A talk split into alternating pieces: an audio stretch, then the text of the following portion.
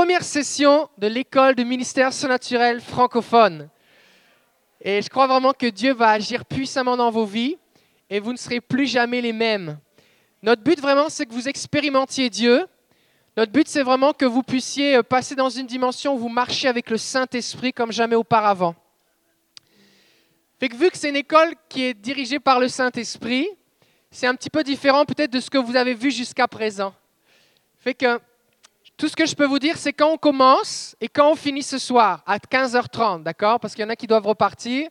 Mais entre deux, ce qui va se passer, j'ai une idée, mais je ne peux pas vous en dire plus. Euh, juste, on vous demande d'éteindre vos cellulaires, mais euh, gardez-les pas loin parce qu'il est possible qu'à un moment, vous vouliez prendre des notes, tout ça. Fait que si vous voulez prendre des notes, si Dieu vous parle des choses précises, je vous encourage à prendre des notes, à écrire. Si vous avez de quoi écrire, préparez-vous pour euh, prendre des notes.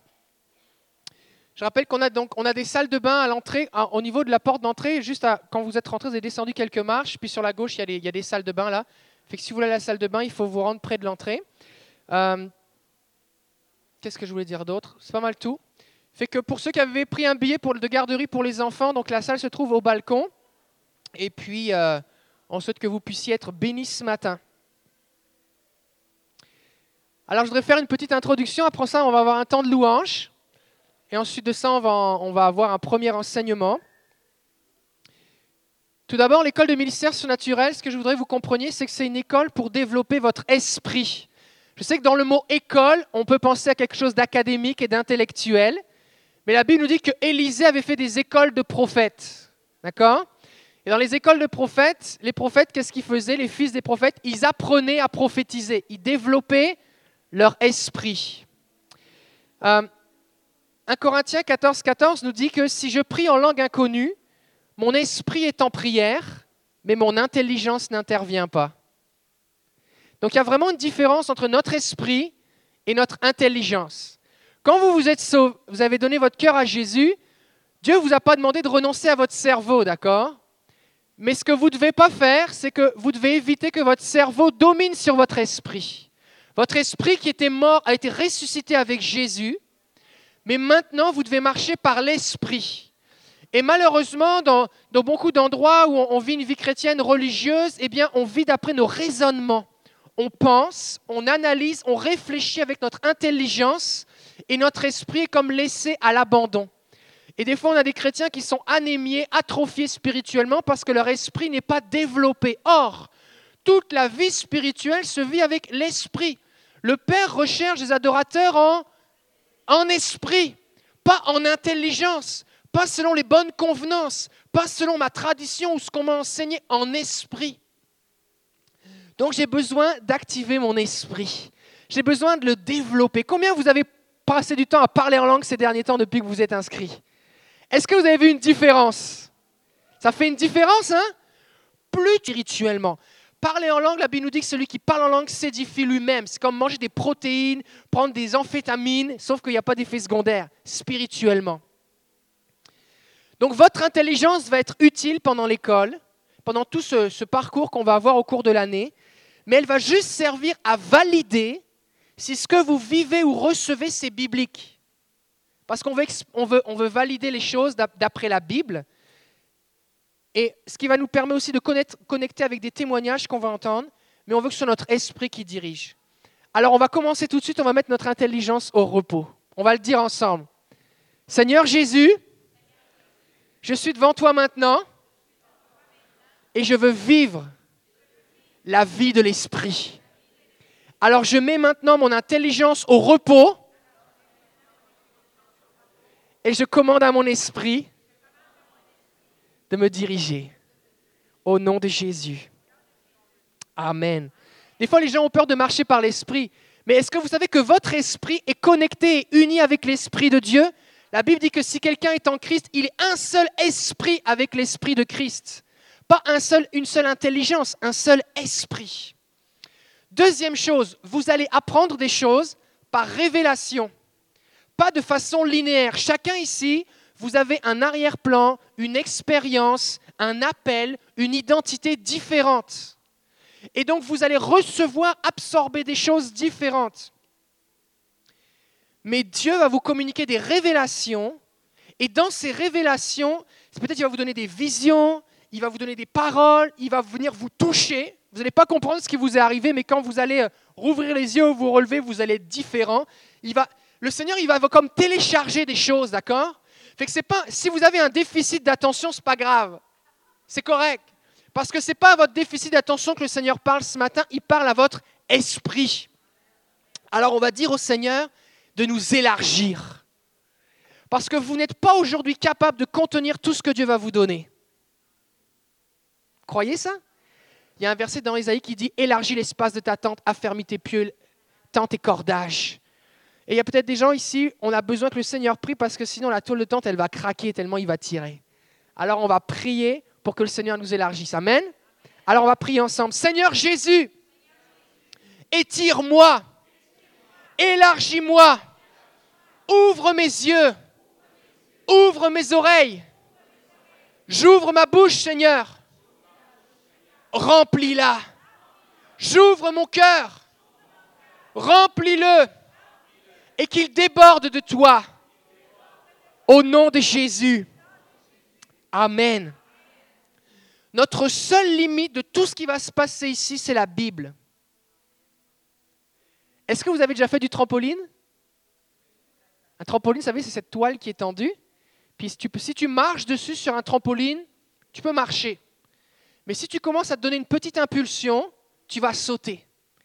Et plus tu vas t'enfoncer profondément dans la toile, plus le rebond va être important.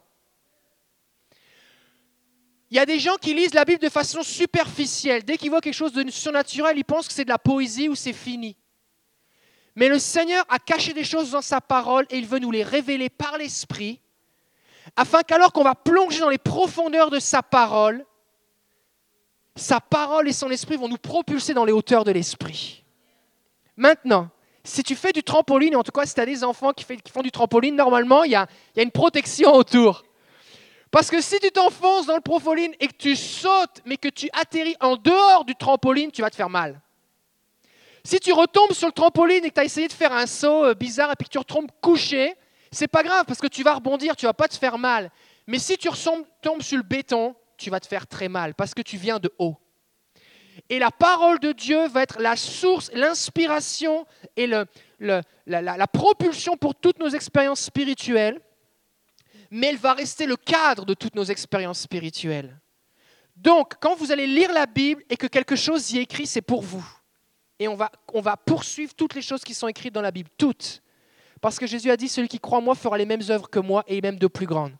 Donc on on va aller après tout ce que Jésus a pour nous, mais on va rester dans le cadre biblique. Ça veut dire quoi? Ça veut dire que si je vis une expérience que j'ai jamais vécue, c'est correct.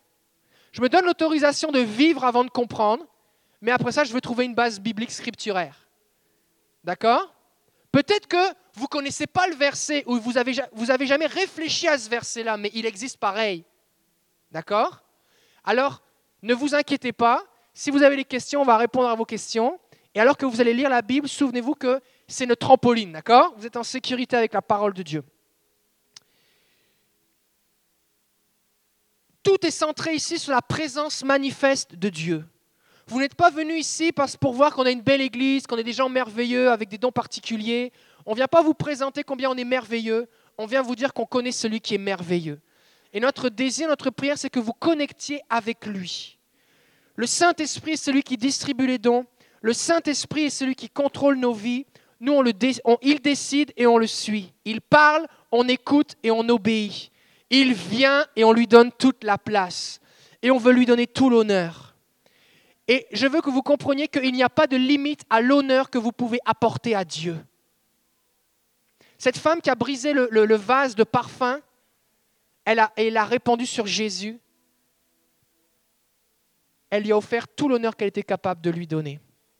La Bible nous dit dans 1 Samuel, c'est Dieu qui parle, il dit, j'honorerai celui qui m'honore. Ici, vous êtes dans, dans un endroit sécuritaire pour briser le vase et faire monter vers Dieu le parfum de vos vies. Ça veut dire quoi? Ça veut dire que vous pouvez lever vos mains, taper, taper des mains, vous pouvez sauter, vous pouvez danser, vous pouvez vous prosterner, vous pouvez euh, vous mettre à genoux, pouvez faire ce que le Seigneur met sur votre cœur juste pour lui donner la gloire. le psalmiste va dire que, que l'élévation de mes mains est comme une prière et que ma prière est comme une offrande. Et juste lever les mains, tout ce qui se passe au niveau physique a un grand impact dans le monde spirituel. D'accord? Moïse a levé ses mains et quand les mains étaient levées, Josué a remporté la victoire dans la bataille. Donc c'est important de réaliser que Dieu ne veut pas juste qu'on soit des spectateurs, mais il veut qu'on participe entièrement à lui offrir tout l'honneur qu'il mérite de recevoir. Le Seigneur, pendant cette école, aujourd'hui, quand vous allez être chez vous, parce que vous allez avoir des exercices pratiques, des lectures, des choses à écouter, mais aussi dans les, dans les fois suivantes, va, va vous équiper et il va vous transformer. Il va agir sur deux plans. Il va vous équiper pour que vous soyez capable d'étendre son royaume, parce que Dieu veut vous utiliser à son service pour démontrer le royaume de Dieu, mais il va aussi se révéler à vous pour étendre son royaume en vous. Parce que plus vous allez le connaître, plus, plus il va prendre de place en vous. Par exemple, il va vous révéler son amour, pas juste pour que vous communiquiez son amour aux autres, mais aussi pour que vous expérimentiez son amour. Donc ça va être sur les deux plans. Et tout ce que vous allez recevoir, vous allez pouvoir le communiquer. Est-ce que vous êtes prêts à ce que le Seigneur prenne toute la place en vous? Amen. On va prier ensemble. Seigneur Jésus, transforme-moi, équipe-moi. Je te donne carte blanche. Viens régner en moi. Alléluia. La Bible nous dit que là où est l'Esprit du Seigneur, là est la liberté. La liberté, la liberté. Alors soyez libres de louer le Seigneur, soyez libres d'être vous-même, soyez libres de poser des questions, soyez libres. Le Seigneur veut que vous soyez libres. On va prier ensemble. On parle à Jésus, c'est spirituel, ok? On n'est pas là pour apprendre des tables de multiplication. Seigneur Jésus, je choisis de t'aimer de toute ma force, de toute ma pensée, de toute mon âme et de tout mon cœur, car tu en es digne. Amen. Le chemin pour passer à une gloire supérieure. Combien ici vous voulez passer dans un niveau de gloire supérieure? Combien ici vous croyez que actuellement vous n'avez rien vécu par rapport à tout ce que Dieu a pour vous? Combien vous croyez qu'après le prochain niveau de gloire, il y en a un autre et un autre et un autre et un autre? La Bible nous dit dans 2 Corinthiens 3,18, c'est la version d'Arby qui dit ça, nous tous contemplons à face découverte la gloire du Seigneur. Nous sommes transformés en la même image de gloire en gloire, comme par le Seigneur en esprit. Alors que je le contemple, lui, que la face découverte, je le regarde, lui, que mon attention est fixée sur lui dans l'adoration, que je me prosterne devant lui. Alors qu'est-ce qui se passe? Lui, en esprit, me transforme. Il y a beaucoup de gens, vous essayez de vous changer, de vous transformer en vous regardant et vous êtes découragé. Plus tu te regardes, plus tu es découragé.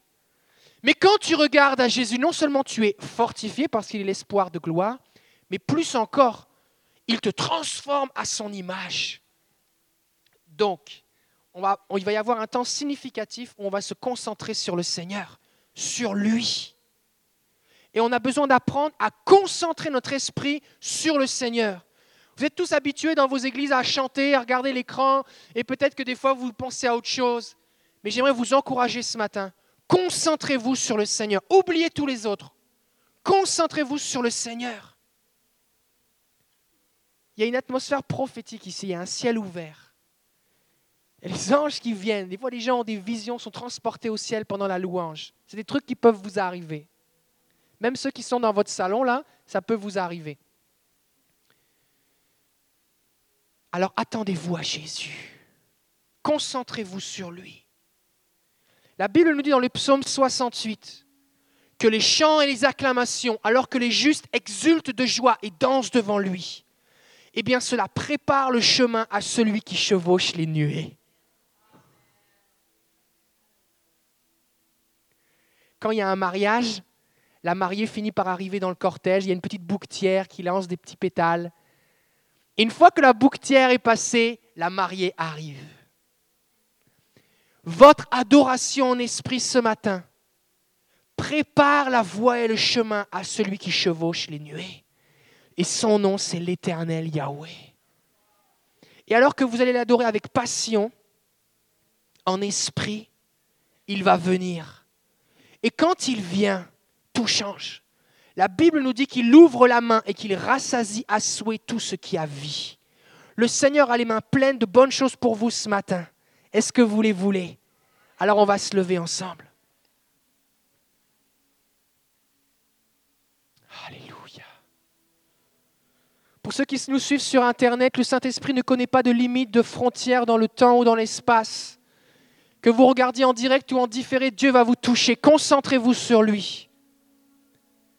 Saint-Esprit, nous t'invitons maintenant. C'est ton école, c'est ton peuple, c'est ton armée que tu veux former. Alors sois le bienvenu. Viens, Saint-Esprit. Viens saisir nos cœurs. Esprit de Dieu, viens et remplis-nous. Nous appelons les anges à monter et descendre au-dessus de nous pour nous communiquer les bénédictions du Père. Je prie au nom de Jésus que notre adoration fasse bouger le ciel, que les séraphins, la multitude des rachetés, les témoins qui nous regardent dans le ciel, les êtres vivants se prosternent devant le Père et le trône de l'agneau, au son de notre louange et du parfum qui monte vers lui. Esprit de Dieu, sois le bienvenu. Nous te donnons toute la gloire. Viens régner. Viens régner. Viens régner. Commençons à élever nos voix vers lui. Notre soif attire le Seigneur. Faites montrer votre louange vers lui.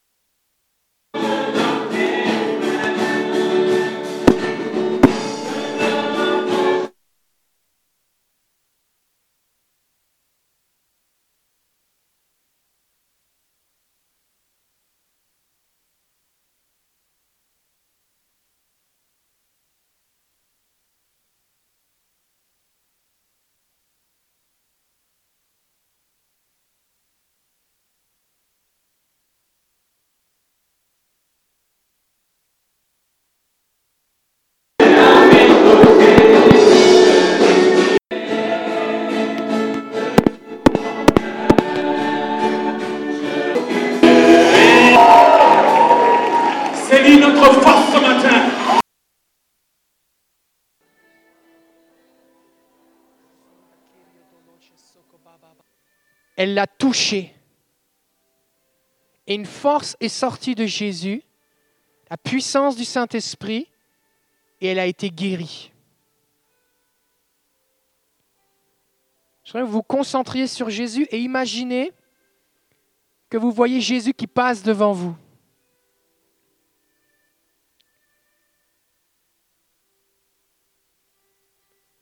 Et Jésus ne fait pas juste passer, il s'approche de vous.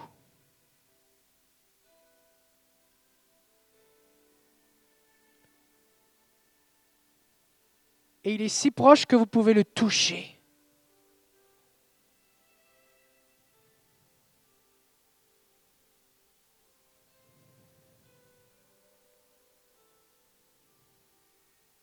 Et c'est votre foi qui va le toucher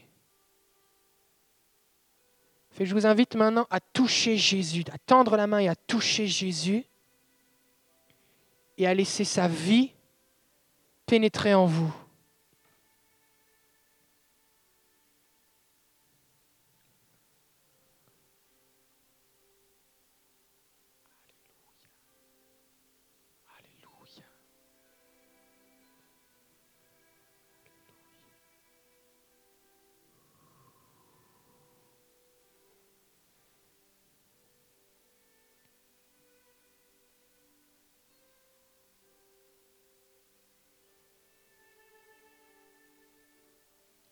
Et alors que vous sentez sa présence en vous, accueillez, accueillez le Saint-Esprit, accueillez.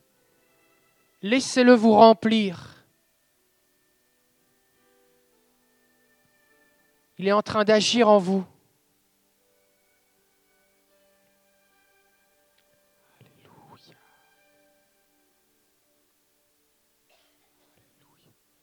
Plus, Seigneur prie que tu intensifies maintenant ton onction sur ceux qui te touchent, qu'ils soient ici ou chez eux.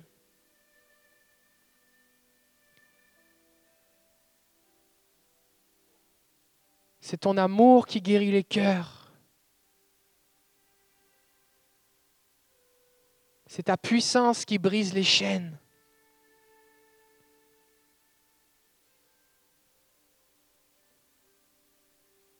C'est ta paix qui est communiquée, qui chasse l'inquiétude. C'est ta lumière qui chasse les ténèbres.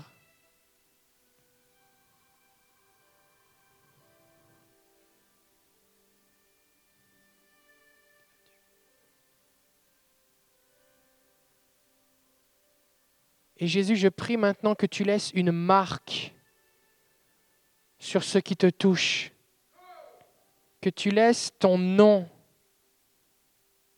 écrit sur eux, parce qu'ils t'appartiennent. Ils sont à toi.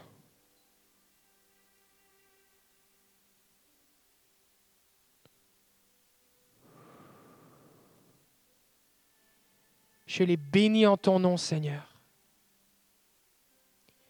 Je bénis ce que tu es en train de faire. Plus, Seigneur, plus.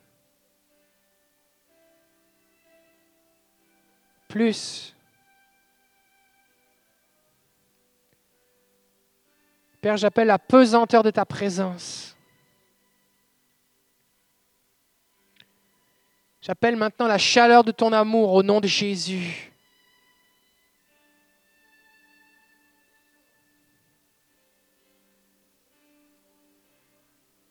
J'appelle la puissance de la résurrection à parcourir les corps maintenant. Au nom de Jésus.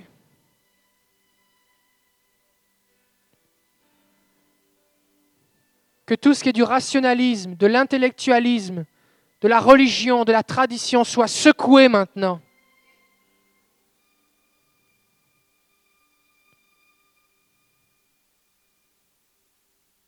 Afin qu'ils puissent saisir directement ce que tu vas leur révéler en esprit. Plus d'obstacles, plus d'obstacles.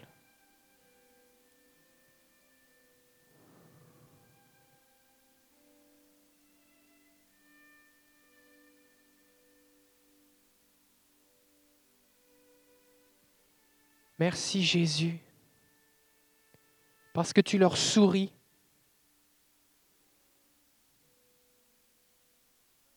et que tu dis, je le veux, sois béni. Alléluia. Gloire à Jésus. Gloire à Jésus. On va rester concentré sur le Seigneur. Quelqu'un a une vision, va nous la partager. Je vais demander à Hélène de s'approcher.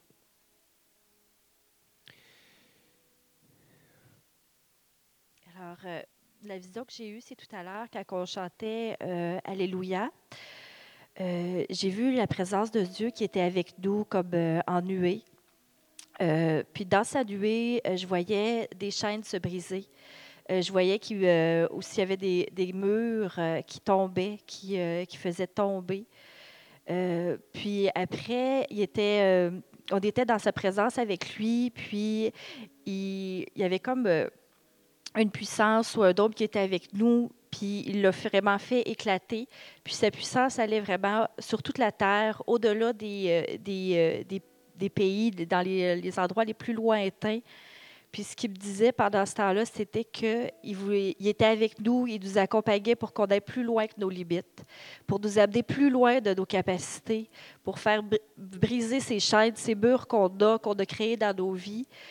Puis il était là qui allait nous aider. Jésus marchait avec lui dans la nuée, puis il avançait vraiment tous les deux ensemble avec nous. C'était vraiment le message que j'entendais, c'est que euh, c'est ça qui allait aller plus loin euh, que nos limites, plus loin que nos capacités.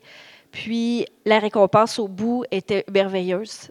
Il, allait nous donner des récompenses au-delà de ce qu'on pouvait imaginer. C'était vraiment gros là, euh, pour que. C'est ça. je m'excuse. c'est difficile à, à bien exprimer tout ce que j'ai vu. Ben, c'était vraiment très puissant. Il y avait vraiment sa force qui était là, qui était avec nous, qui nous accompagnait aujourd'hui pour qu'on aille vraiment plus loin que ce qu'on est capable d'aller, puis qu'il allait nous accompagner pour ça, puis il allait nous donner la grande récompense au bout. Alléluia. Merci. Alors on va prier ensemble. On donne gloire à Jésus. Et on va déclarer ensemble. Saint-Esprit, prends toute la place en moi. Fais sauter les barrières. Fais sauter les murs. Fais sauter les chaînes. Fais sauter les mensonges. Fais sauter les fausses conceptions. Fais sauter les écailles de mes yeux. Fais sauter les bouchons de mes oreilles. Fais sauter le baillon de ma bouche. Afin que ta gloire et ton royaume se répandent en moi et partout sur la terre. Au nom de Jésus, Amen. Amen. Alléluia. Alléluia. Est-ce qu'on peut acclamer Jésus? Gloire à Dieu. Waouh, ça commence bien? Ça commence bien? Ok. Fait que là maintenant, on va avoir une première partie d'enseignement qui est sous la forme d'un témoignage. Et euh, c'est mon épouse Sylvie Théry qui va le partager. Fait que tous les, tout ce que vous allez entendre maintenant est vrai et j'en suis le témoin. Et, euh, et ce qui est important de comprendre, c'est que alors que vous entendez ce témoignage, la Bible dit que le témoignage de Jésus-Christ, c'est l'esprit de la prophétie. Qu'est-ce que ça veut dire? Ça veut dire que quand on témoigne de ce que Jésus a fait, ce témoignage prophétise dans nos vies la même chose. Et la prophétie, c'est encourager, consoler, édifier, mais c'est aussi amener à l'existence les choses qui ne sont pas, comme Ézéchiel dans la vallée des ossements desséchés qui appelle la vie.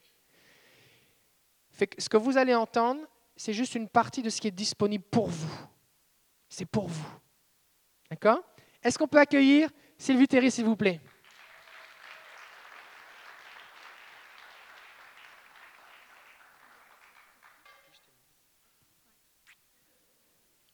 Bonjour tout le monde. Je suis très contente d'être devant vous ce matin.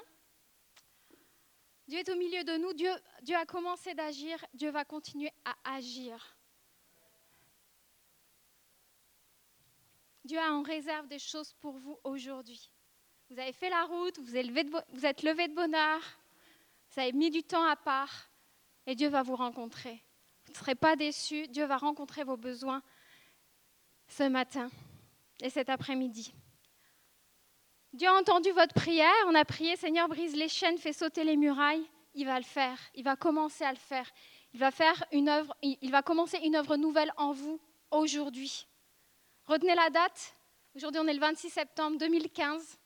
Dieu va commencer une œuvre nouvelle en vous aujourd'hui. Je vous le dis, je vous le déclare. Et la vision qui a été partagée juste là par Hélène, c'est vraiment directement en lien avec le message. Et c'est vraiment ce que Dieu veut faire. Dieu veut briser des chaînes. Alors moi, je suis là, je suis là devant vous ce matin par obéissance. Parce que Dieu m'a demandé de le faire. Et euh, je vais vous parler des vraies affaires ce matin. J'ai déjà rendu mon témoignage de salut, de choses que Dieu a faites dans ma vie, mais le témoignage que je vais rendre ce matin, c'est la première fois que je vais le faire publiquement. On a chanté tout à l'heure le, chant Je raconterai ses merveilles et je vais raconter les merveilles que Dieu a fait dans ma vie. Il y a très peu de personnes qui savent ce que j'ai vécu. J'ai commencé à partager les choses que je vais vous dire quand en fait je sentais que la personne qui était devant moi avait besoin que je lui raconte mon histoire. Même ma famille n'est pas au courant. Maintenant, ceux qui vont écouter le témoignage vont l'être. Vous, allez entendre des révélations ce matin. Les seuls qui savent réellement ce que j'ai vécu, c'est le Seigneur et mon mari. Donc rassurez-vous, mon mari ne va pas faire une crise cardiaque ce matin. Il sait tout ce que je vais vous raconter. Et pourquoi je vais vous raconter ce témoignage ce matin C'est parce que vraiment Dieu m'a demandé de le faire. En fait, mardi, j'étais chez moi, je priais, puis euh, je, demandais au Seigneur, euh, Seigneur, est-ce que tu attends quelque chose de moi particulièrement samedi? J'allais à l'école de ministère surnaturel, c'était prévu que je sois là, euh, j'étais disponible pour prier, pour encadrer. mais j'avais senti il y a quelques semaines que Dieu voulait faire quelque chose avec moi, mais je ne savais pas trop. Je pensais que si je voulais que je rende un témoignage, un petit témoignage de comment j'avais entendu euh, la, première fois la voix de Dieu. Donc, euh, en tout cas, je voulais une confirmation, je voulais plus de précision. Seigneur, qu'est-ce que tu attends de moi Samedi? Et, euh, et en fait, donc j'ai posé la question au Seigneur. Et ce qui est venu sur mon cœur, c'est raconte ton témoignage. Et ça, ça m'a laissé interdite. Ça m'a choquée parce que je savais ce que ça voulait dire. Je savais ce que Dieu voulait que je raconte précisément.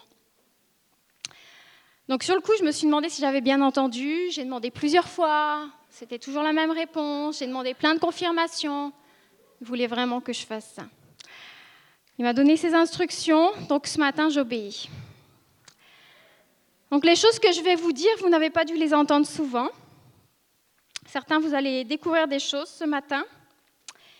On est à l'école du ministère surnaturel, donc je vais vous parler un peu de choses qui sont surnaturelles. Je pense que je suis au bon endroit et vous êtes au bon endroit pour entendre ces choses. Je pense que j'ai attisé un peu votre curiosité. Alors je me lance.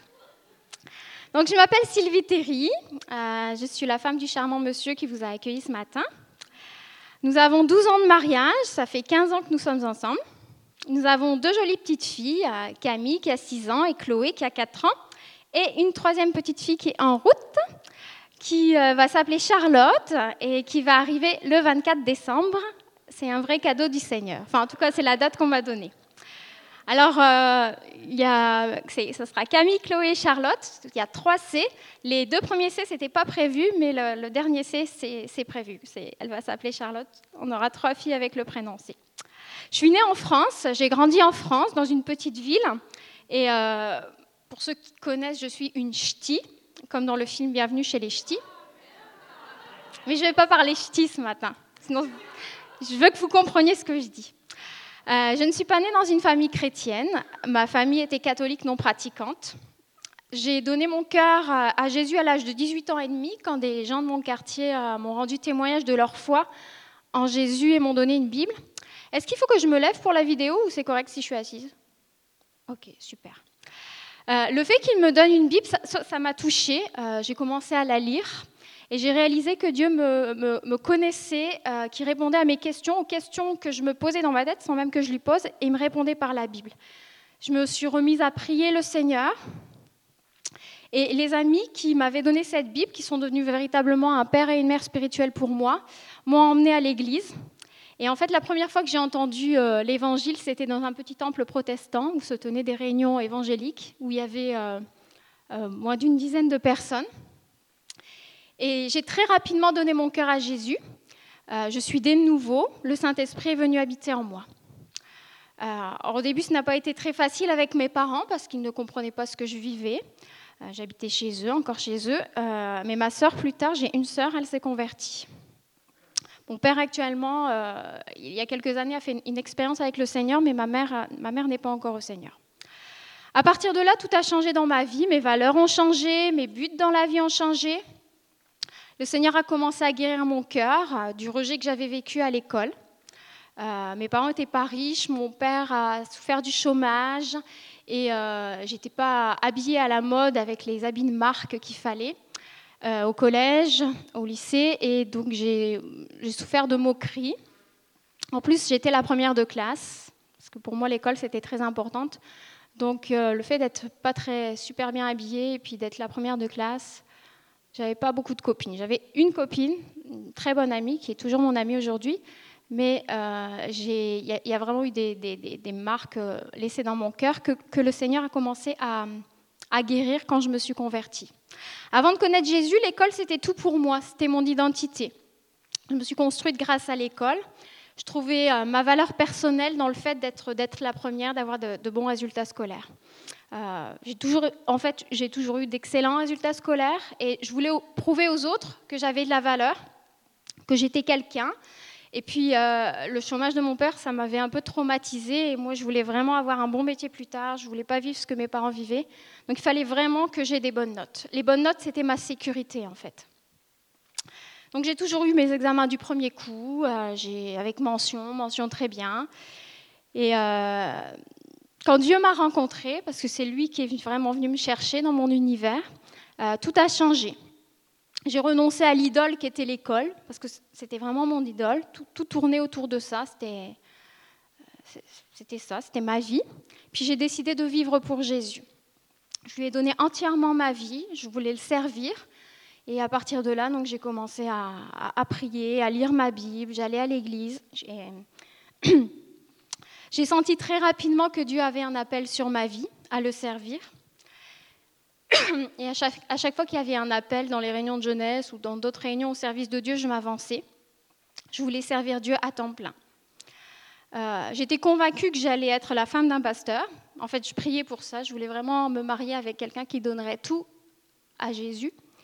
Et, euh, puis à l'époque, dans ma conception, la, seule façon maximale de servir Dieu, je pensais que c'était d'être la femme d'un pasteur. Aujourd'hui, mes conceptions ont évolué. Je ne suis pas juste la femme d'eux, en tout cas, ça, c'est un autre sujet.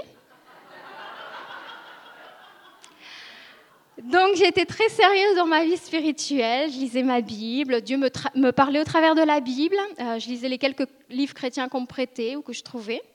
Et, euh, et puis j'aimais beaucoup prier. J'aimais beaucoup prier parce que quand je priais, je rencontrais Dieu, j'étais dans sa présence. Un jour, j'ai commencé à avoir des sentiments pour un garçon de mon église, un garçon zélé qui montrait qu'il aimait le Seigneur, qui le servait à, son niveau dans, un groupe de jeunesse. Il conduisait la louange, tout ça. Enfin, il y avait un groupe de musique à l'époque. Ce garçon, c'est David, mon mari maintenant. Alors, je n'avais jamais connu de garçon dans le monde. Je n'étais jamais sortie avec un garçon, euh, même avant ma conversion. Euh, je vivais pour l'école de toute façon, donc euh, je voulais pas mettre en péril mes études. Puis je crois que Dieu m'a protégée aussi. Et alors, en étant convertie, en étant Seigneur, je voulais d'autant plus faire la volonté de Dieu dans le domaine du mariage. Je ne voulais pas de flirt. Je me disais que si je sors avec quelqu'un, si on se fréquente, c'est parce qu'on va se marier. Moi, je veux sortir avec mon mari, en aura qu'un. Et donc, quand je me suis aperçue que j'avais des sentiments pour David, j'ai été franche avec le Seigneur. J'ai dit, Seigneur, tu vois mes sentiments. Moi, je ne veux pas entretenir dans mon cœur quelque chose qui te déplaise. Alors, euh, parle-moi maintenant par ta parole. Dis-moi si euh, David, ça va être mon mari, ou sinon tu, vas enlever ses sentiments parce que moi, je ne veux pas les entretenir. Parce que si c'est pas lui, tu as, quelqu'un d'autre de meilleur en réserve pour moi. Il y a le verset de Jérémie, Jérémie 29, 11, qui est l'un de mes versets préférés dans la Bible, euh, car je connais les projets que j'ai formés sur vous, dit l'Éternel, projets de paix et dons de malheur, afin de vous donner un avenir et de l'espérance.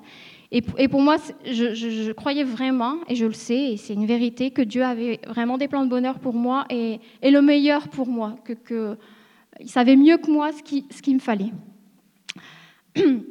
Euh, et donc je voulais servir Dieu, et puis donc surtout pas manquer le plan de Dieu pour ma vie, parce que après le salut, la décision que moi je considère le plus importante, c'est le choix au niveau du mariage. Euh, alors je vous explique tout ça pour que vous compreniez qui je suis, mon parcours. Donc je me suis placée devant Dieu, j'ai prié une après-midi en, rentrant de l'université, j'ai posé la question Seigneur, Seigneur, est-ce que tu approuves ces sentiments? Est que David, ça va être mon mari? Puis j'ai ouvert ma Bible dans ma lecture suivie, comme je le faisais euh, tous les jours. Puis très rapidement, Dieu m'a répondu que, Dieu, euh, que David allait être mon mari. Euh, il m'a donné des versets sur le mariage, sur les fiançailles, tout ça. Et puis pendant plusieurs jours, plusieurs semaines, je me suis placée devant Dieu. Je, je, savais quand Dieu me parlait, mais là, c'était vraiment important. Il fallait vraiment que je sois sûre que ce soit Dieu qui m'ait parlé. Et puis à chaque fois, c'était comme des paroles réma, des paroles qui sortaient de la Bible, qui venaient euh, vraiment toucher mon cœur euh, pour me confirmer que oui, euh, Dieu a prouvé ses sentiments et, que, David allait être mon mari. il fallait juste que j'attende. Ça, ça s'est passé à la fin de l'année 1999. J'en ai parlé à personne, vraiment personne, puis j'ai attendu. Euh, sais pas l'objet que raconte mon témoignage de, mariage dans les détails là, mais on, a, je dirais, on a un beau témoignage et une, histoire assez extraordinaire là-dedans. Euh, je pourrais vous raconter en détail, mais c'est, pas l'objet euh, aujourd'hui. Euh, juste un petit témoignage, c'est que avant même qu'on soit ensemble, il y, a un, frère de notre église. À un moment, on, on était à côté à la soirée du Nouvel An, un frère de notre église qui est était rempli du Saint-Esprit. À un moment, il a une parole de connaissance, il s'est tourné vers nous deux. On était à, côté, mais on n'était pas du tout ensemble. Il a dit, elle te suivra partout où tu iras. C'est ce qui s'est produit. Mais euh, au début, là, quand on a reçu cette parole, moi, j'étais devenue toute rouge, j'ai fui. Euh, on n'est pas ensemble, on n'est pas ensemble. Mais c'était une confirmation. Et ce que Dieu promet, il l'accomplit. Donc le 11 mai 2000, quelques mois plus tard, euh, David m'a fait sa demande en mariage lors de notre premier rendez-vous. Euh, entre-temps, Dieu lui avait parlé aussi, des sentiments étaient nés dans son cœur. Et j'ai répondu oui, parce que moi j'attendais ça depuis plusieurs mois. Je sais que c'était la bonne personne, que c'était vraiment la volonté de Dieu. Et puis moi, vraiment, euh, je voulais pas un flirt là. Si tu viens, si tu viens, enfin, si tu veux être avec moi, c'est parce que tu veux te marier avec moi. Donc, euh, c'est ça. Euh, on a eu trois années de fréquentation, de fiançailles, euh, parce qu'on devait terminer nos études. j'ai obtenu ma maîtrise d'histoire, j'ai obtenu mon concours pour être prof d'histoire et de géographie en France du premier coup, merci Seigneur. Et on s'est mariés le 5 juillet 2003 par une belle journée d'été. Alors moi, je, savais que mon mari euh, était appelé, enfin moi je, savais que j'étais appelée au ministère, j'étais convaincue aussi que mon mari l'était. J'avais une euh, conviction profonde au fond de moi. Et euh, je, me suis, je me souviens plus bien, mais David me dit, mais oui, tu m'as dit ça. Deux jours après, qu'il ait fait sa demande en mariage, je lui ai dit, tu vas servir Dieu, hein, tu es appelé, hein, tu es appelé à être pasteur, parce que moi, moi je vais servir Dieu, et puis si tu refuses, là, c'est même pas la peine entre nous. Juste pour vous dire dans quel état d'esprit j'étais, je voulais vraiment servir Dieu. Euh, donc David, lui, sait aussi, il a eu son cheminement, il sait qu'il va être pasteur un jour, qu'on est tous les deux appelés au ministère. Pour l'instant, on est tous les deux profs, moi d'histoire-géographie et puis lui de physique-chimie. Mais euh, c'est ça. Alors on, se prépare, on se forme comme on peut dans nos églises, on lit des livres, on prie, on jeûne ensemble. Moi, je lis des livres sur euh, la prière, sur les femmes, parce que c'est ce qui me tient à cœur. Je veux apprendre. On va à toutes les réunions. Dès qu'il y a un rassemblement de jeunesse, ben on y va. Et euh, on est prof, alors on a beaucoup de vacances. Et on va même euh, en, Australie à l'église Hillsong pour une conférence, euh, la première année de notre mariage. c'est la, première fois qu'on entend une femme prêcher, Joyce Meyer. Ça nous a impacté. David conduit la louange dans l'église, il commence à prêcher, tout ça. moi, je deviens la responsable d'une chaîne de prière. J'ai la prière, j'ai l'intercession à cœur. Et euh, c'est moi qui vais créer, enfin qui vais lancer en fait euh, la chaîne de prière dans mon église. Il y en avait d'autres euh, de ce modèle-là ailleurs en France, mais j'avais entendu parler d'un système de, prière, de chaîne de prière, et puis j'avais comme fondu en larmes devant mon pasteur. J'ai vraiment à cœur ça, je veux qu'on fasse ça. Donc, on, avait créé cette chaîne de prière et puis on voyait des choses superbes, des choses, des exaucements de prière. Je crois que le plus miraculeux d'exaucement de, de prière, c'est que euh, j'ai souvenir qu'un bébé n'avait pas de membres bah dans, l'utérus de sa maman. Et on a prié, finalement, des membres sont poussés et euh, ont poussé et, l'enfant est, né en bonne santé. Donc on, voyait vraiment des belles choses. Des gens qui se convertissaient, tout ça. Donc, euh, je me sentais appelée à l'intercession. Je faisais partie aussi d'un, d'un groupe de prière euh, national euh, qui, bah, prie pour le réveil en France. Euh. alors, à cette époque-là, j'a- j'avais pris même un, horaire le dimanche matin, entre 3 et 4 heures du matin pour prier. Aujourd'hui, je vous dirais, j'ai manqué de sagesse, c'était n'importe quoi cet horaire-là. Mais j'étais tellement zélée. en tout cas, je me levais, ça m'arrivait de, me le, enfin en tout cas, le dimanche là pour prier, puis j'aimais ça, j'aimais ça rencontrer Dieu, j'aimais ça la prière. Euh, J'étais convaincue que des choses se produisaient quand on priait, c'est biblique. En tout cas, on était vraiment à fond pour le Seigneur. En 2004, un an après notre mariage, on a participé à un camp de jeunesse qui s'appelle le CIGEM en France. Et euh, c'était suivi d'une semaine d'évangélisation. Et en fait, on, a fait- on a suivi le camp de jeunesse. Et puis finalement, on s'est retrouvés tous les deux responsables d'une équipe. Et on est parti à Genève, en Suisse, pour faire de l'évangélisation. On a rencontré un pasteur de jeunesse qui s'appelle euh, Mathieu Bléry, pasteur Mathieu Bléry. Euh, et ce pasteur-là va nous parler. Et, euh, au travers de, lui, en fait, c'est Dieu qui va nous parler. Ce pasteur reconnaît un appel sur notre vie, puis il nous dit que c'est le temps de se former. Lui et sa femme ont fait l'école biblique au Québec pendant trois ans, puis ils sont revenus en, en Suisse servir le Seigneur. Et quand il nous parle, il commence d'abord à parler à mon mari, ensuite à, vraiment à tous les deux. On est très fortement interpellés. Euh, et à partir de là, on, se place devant Dieu, devant Dieu tous les deux, individuellement, on prie, on jeûne, et on comprend qu'en fait que Dieu nous dit de quitter notre pays. Bah, On entend plusieurs prédications, euh, genre la même semaine, sur euh, Abraham quitte ton pays. Et c'est clair que Dieu veut qu'on quitte notre pays. On reçoit des promesses que Dieu va pourvoir financièrement, parce qu'il faut assurer trois ans de- d'études bibliques, parce qu'au départ, c'était prévu pour trois ans. En tout cas, Dieu nous parle à chacun par la par les circonstances, euh, mais essentiellement par la parole. Euh, pour ma part, je savais qu'on allait servir Dieu. Ce n'était pas une révélation, mais je ne m'imaginais pas qu'un jour, on allait devoir quitter notre pays pour, pour, pour faire ça, pour entrer dans le plan de Dieu. À l'époque, pour moi, euh, je vous dirais que c'est un vrai renoncement, parce que je renonce à mon travail. J'étais prof. Il y avait une notion d'accomplissement euh, personnel, euh, parce que je voulais euh, être prof depuis, depuis bien des années.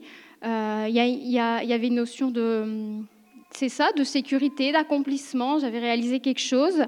Euh, il y avait une notion de sacrifice aussi parce que toutes ces années d'études où j'avais étudié les concours, j'avais fait classe préparatoire, des, euh, c'est des programmes poussés en France, euh, ma maîtrise, tout ça.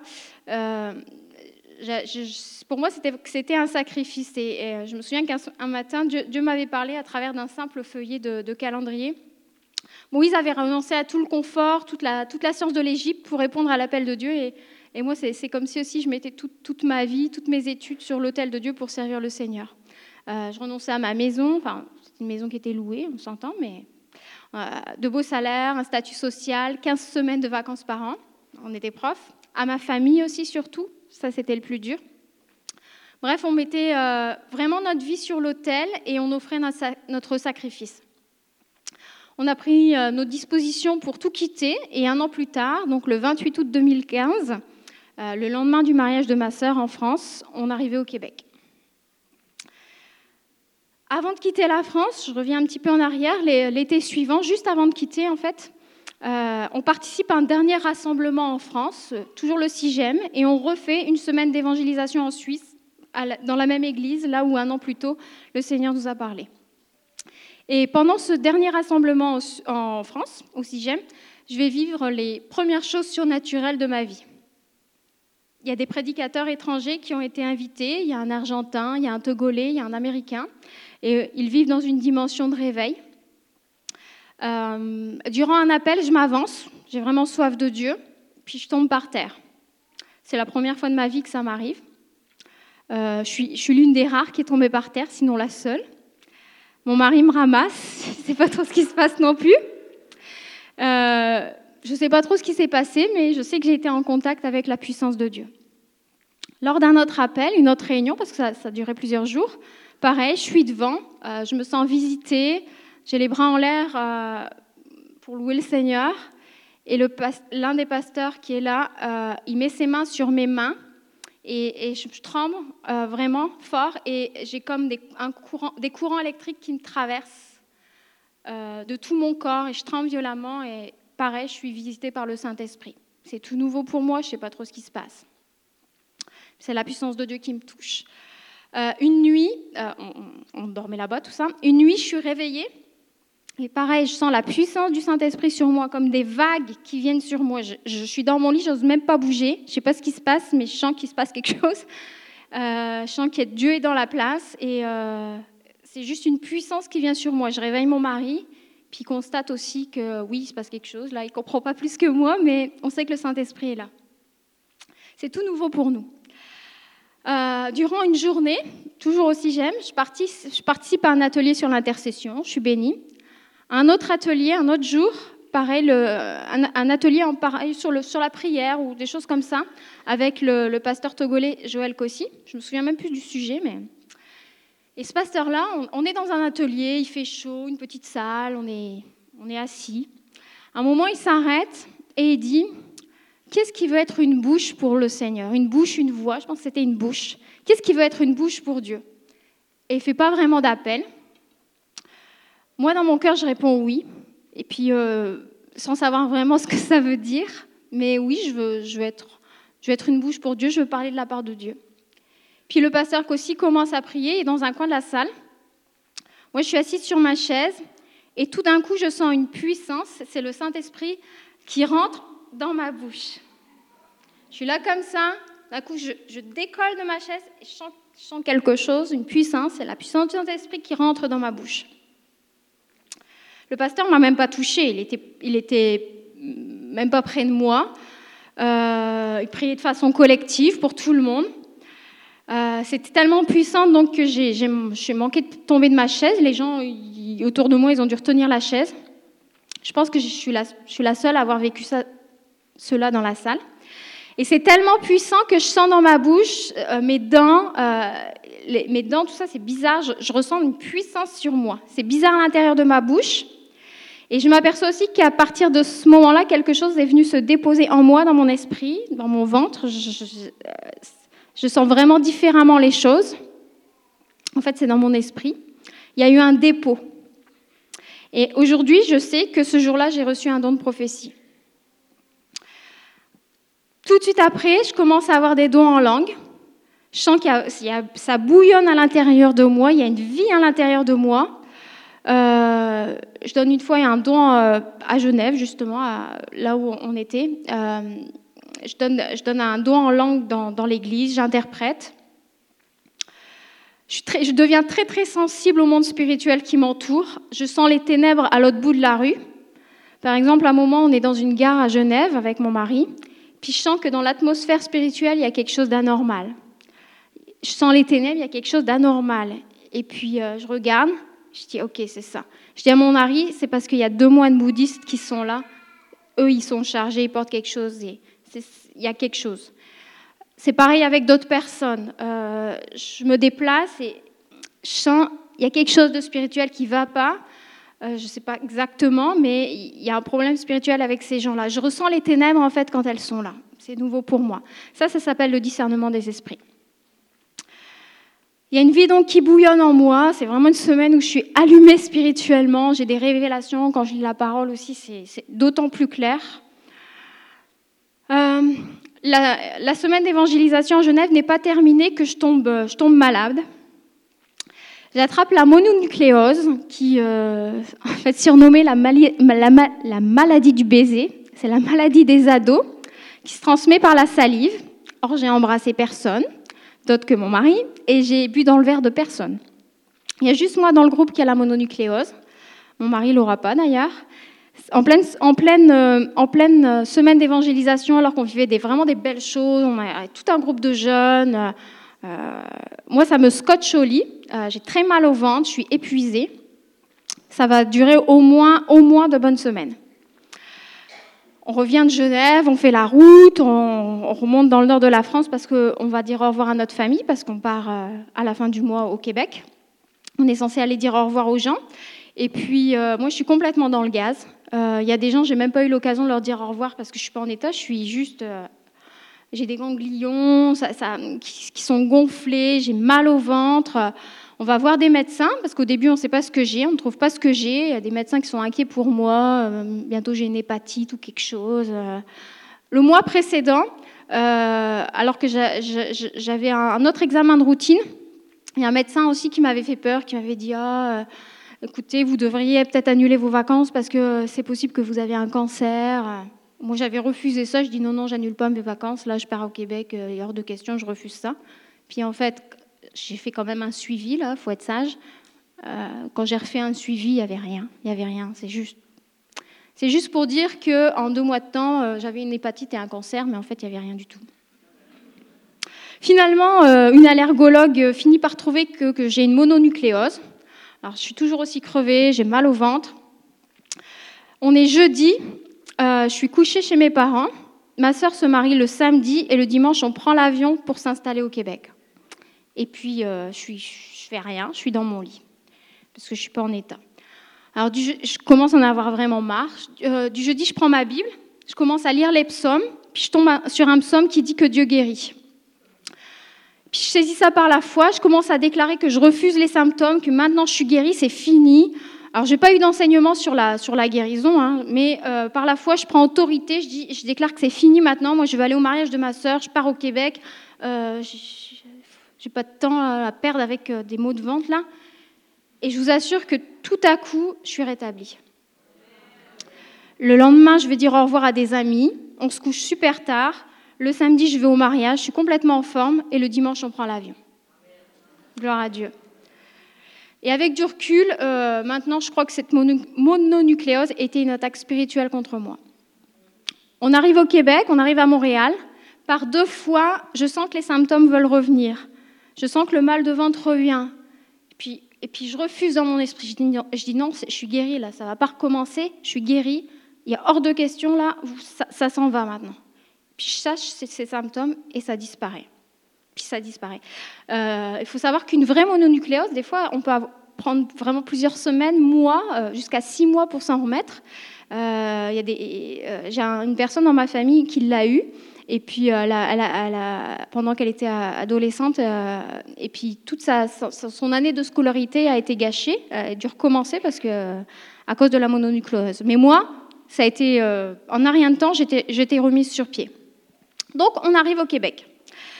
une semaine et demie après notre arrivée, mon grand-père maternel décède. Je l'apprends par une infirmière alors que j'appelle à l'hôpital pour prendre ses nouvelles. Il n'était pas chrétien. Je reste au Québec, je ne retourne pas, je vais pas au funérailles. Notre arrivée au Québec commence comme ça. On commence les cours bibliques, David à temps complet, à crédit. Moi, je suis en auditrice libre le soir, le samedi. Euh, David fait ses cours, on intègre une nouvelle église, l'église euh, Gospel Vie à Montréal. Euh, on retrouve en fait notre ancien pasteur de France, que le Seigneur a lui aussi appelé avec sa famille à venir s'installer au Québec. Euh, je précise qu'on n'avait pas suivi notre pasteur, on avait même su avant qu'on allait quitter euh, la France avant lui, mais le fait est qu'on se retrouve avec notre ancien pasteur dans une autre église à Montréal. On se retrouve à travailler avec lui. Moi, je deviens la secrétaire de l'église parce que le poste était vacant. Et David se retrouve pasteur de jeunesse pour le groupe de jeunesse donc de l'église Gospel Vie. Donc septembre 2005, ça marque l'entrée dans le ministère à temps plein. Maintenant, on arrive au cœur du sujet que je veux aborder avec vous ce matin, euh, sur lequel Dieu veut que j'insiste et que très peu savent à mon sujet. Euh, je vous ai parlé un peu de tout ça, de mon parcours, pour que vous cerniez un peu qui je suis, quel était mon cœur, mes dispositions envers Dieu. Maintenant, je vais vous parler des vraies affaires que j'ai vécues. Euh, je vais peut-être devenir plus émotive, mais je vais prendre un temps de prière, juste deux minutes maintenant.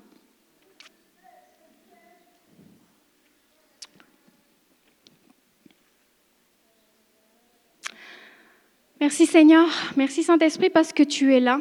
Et Seigneur, c'est toi qui as voulu que je rende témoignage ce matin. Tu es là présent avec nous. Et Seigneur, je prie pour que tu parles au cœur. Je prie pour un esprit de révélation maintenant alors que je vais partager mon témoignage. Que tu parles au cœur, Seigneur. J'amène toute pensée captive à l'obéissance de Christ. Que les mensonges dont sont captifs les gens tombent, que les forteresses de pensée tombent maintenant Que les œuvres des ténèbres soient dévoilées, que des voiles se déchirent. Seigneur, tu amènes la lumière sur ce qui est caché. Seigneur, tu mets le doigt sur les choses. Seigneur, ce que j'ai vécu, Seigneur, que ça puisse servir à d'autres pour les éclairer. Tu utilises ma bouche, Seigneur, tu me, tu me donnes des paroles de connaissance. Seigneur, je suis juste un vecteur, mais c'est toi qui parles ce matin. Seigneur, je te donne le contrôle, Saint-Esprit. Seigneur, tu changes le mal en bien pour ta gloire. Au nom de Jésus. Alors donc vous avez vu mon cœur zélé pour le Seigneur, mon obéissance, mon engagement, en tout cas j'essaie de vous, le dire, euh, mon désir de le servir quoi qu'il en coûte. Et vous savez, quand on désire servir Dieu de cette façon, qu'on aspire à être rempli du Saint-Esprit et que Dieu commence à nous utiliser, euh, on devient vite une cible pour l'ennemi. On va assurément le rencontrer sur notre route parce qu'il va s'opposer à nous, parce que c'est son rôle. Donc j'ai rencontré l'ennemi sur mon chemin, puis ça a été violent. Ce que je vais vous raconter maintenant, ça correspond aux années les plus noires de ma vie, celles où j'ai le plus souffert. Ça avait commencé avant que je vienne au Québec, mais ça s'est considérablement accentué quand on est rentré dans le ministère, à temps plein. En 2000, mon, David, mon fiancé, avait reçu une parole prophétique de Luc Dumont, qui était de passage en France. Euh, disant qu'il aurait un ministère d'impact, mais il y aurait beaucoup d'opposition. Moi, je n'avais pas pu aller à la réunion cette euh, soirée-là à cause de circonstances involontaires de ma part, mais euh, j'ai manqué une parole prophétique, mais je crois que ça me concernait aussi. Je vous ai dit que j'avais très à cœur la prière. J'ai lancé une chaîne de prière dans mon église avec de beaux résultats. Et à peu près à cette période-là, j'ai commencé à être attaquée violemment dans mes pensées. J'ai commencé à avoir des pensées impures, des blasphèmes dans ma tête. Je trouvais ça hyper traumatisant. J'aimais Dieu tout mon cœur, je craignais Dieu, je révérais sa sainteté, et ça me rendait malade. Bien sûr, je n'osais en parler à personne, même pas à mon mari au début, j'avais honte. J'avais déjà vécu cela au début de ma conversion, euh, avec le même traumatisme dans mon cœur, plus j'essayais de chasser ces pensées, plus ça revenait, plus j'en avais. Puis j'avais honte. À chaque fois, je demandais pardon à Dieu. J'avais peur de m'approcher de Dieu alors que j'aimais être dans sa présence. Mais au début de ma conversion, j'avais eu la victoire. Au bout de quelques temps, je m'étais dit, Dieu connaît mon cœur. Seigneur, tu sais que je ne veux pas de ces, choses-là, de ces blasphèmes, de ces pensées. Donc je fais comme si ça n'existe pas. Puis ça s'est passé. Ça, a pris euh, tout, un truc, mais c'est passé. Enfin, je dis non, je fais comme si ça n'existait pas. Mais alors là, que je m'occupe de la chaîne de prière, qu'on a juste quelques semaines, mois de mariage, ça recommence. Et je me sens complètement désarmée. Je sais que j'ai déjà eu la victoire sur ça, mais je ne comprends pas pourquoi ça revient. Je pense que j'ai un problème. Ça me rend malade. Puis à cette époque, je suis quelqu'un qui vit très facilement de la culpabilité. Euh, il faut que vous compreniez, je viens d'un milieu où on, blasphémait pas. C'est quelque chose qui ne me correspond pas du tout, bien au contraire. J'ai en horreur ces choses-là. Ça me donne la nausée. Mais plus je m'interroge, plus j'ai ces pensées, plus euh, je pense que j'ai un problème. J'en arrive à avoir peur de Dieu, de m'approcher de lui, de venir dans sa présence. Et plus ça continue.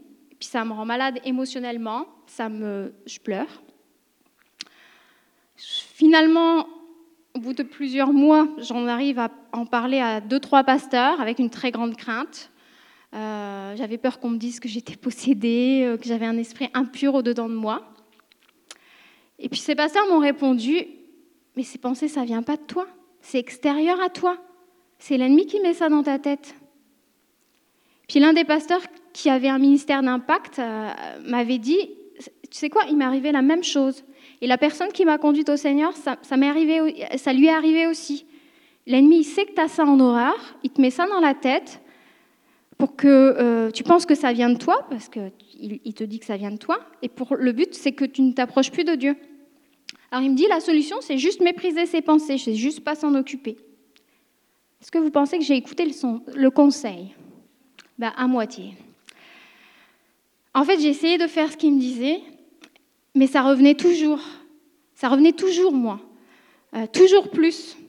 au point où euh, j'en arrivais, j'en étais arrivée à demander pardon à Dieu pour chaque pensée. C'est invivable. Je n'étais pas du tout sécure dans l'amour de Dieu à l'époque. Euh, donc c'était, c'est devenu super épuisant, invivable. J'étais juste concentrée sur ça, c'était l'horreur.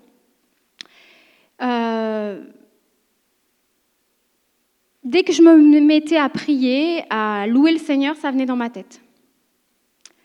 Euh, j'avais peur que des gens remplis du Saint-Esprit puissent lire dans mes pensées et me disent, euh, enfin, tout quoi, je vivais dans la crainte. Ça, ça, a été horrible, ça a duré plusieurs mois, plusieurs années, parce que je n'ai pas eu la bonne réaction spirituelle, celle de ne pas s'en occuper, parce que aussi l'ennemi s'est vraiment acharné sur moi. Quand on est arrivé au Québec, on était à l'église Gospel Vie, qui est une église qui est située dans le quartier gay de Montréal. Il se passe toutes sortes de choses euh, dans ce quartier. C'est une zone de péché, c'est un territoire de l'ennemi avec des esprits mauvais. Moi, je travaillais là toute la semaine. J'ai commencé à ressentir beaucoup, beaucoup, beaucoup d'oppression. Les mauvaises pensées continuaient, mais en plus de ça, je sentais de l'oppression comme physique autour de moi. À un moment, l'ennemi m'a fait croire que j'avais blasphémé contre le Saint-Esprit. Forcément, comme j'avais des mauvaises pensées, je devais avoir blasphémé contre le Saint-Esprit, commettre le péché impardonnable pour lequel il n'y a pas de pardon. Donc, j'étais de plus en plus désespérée.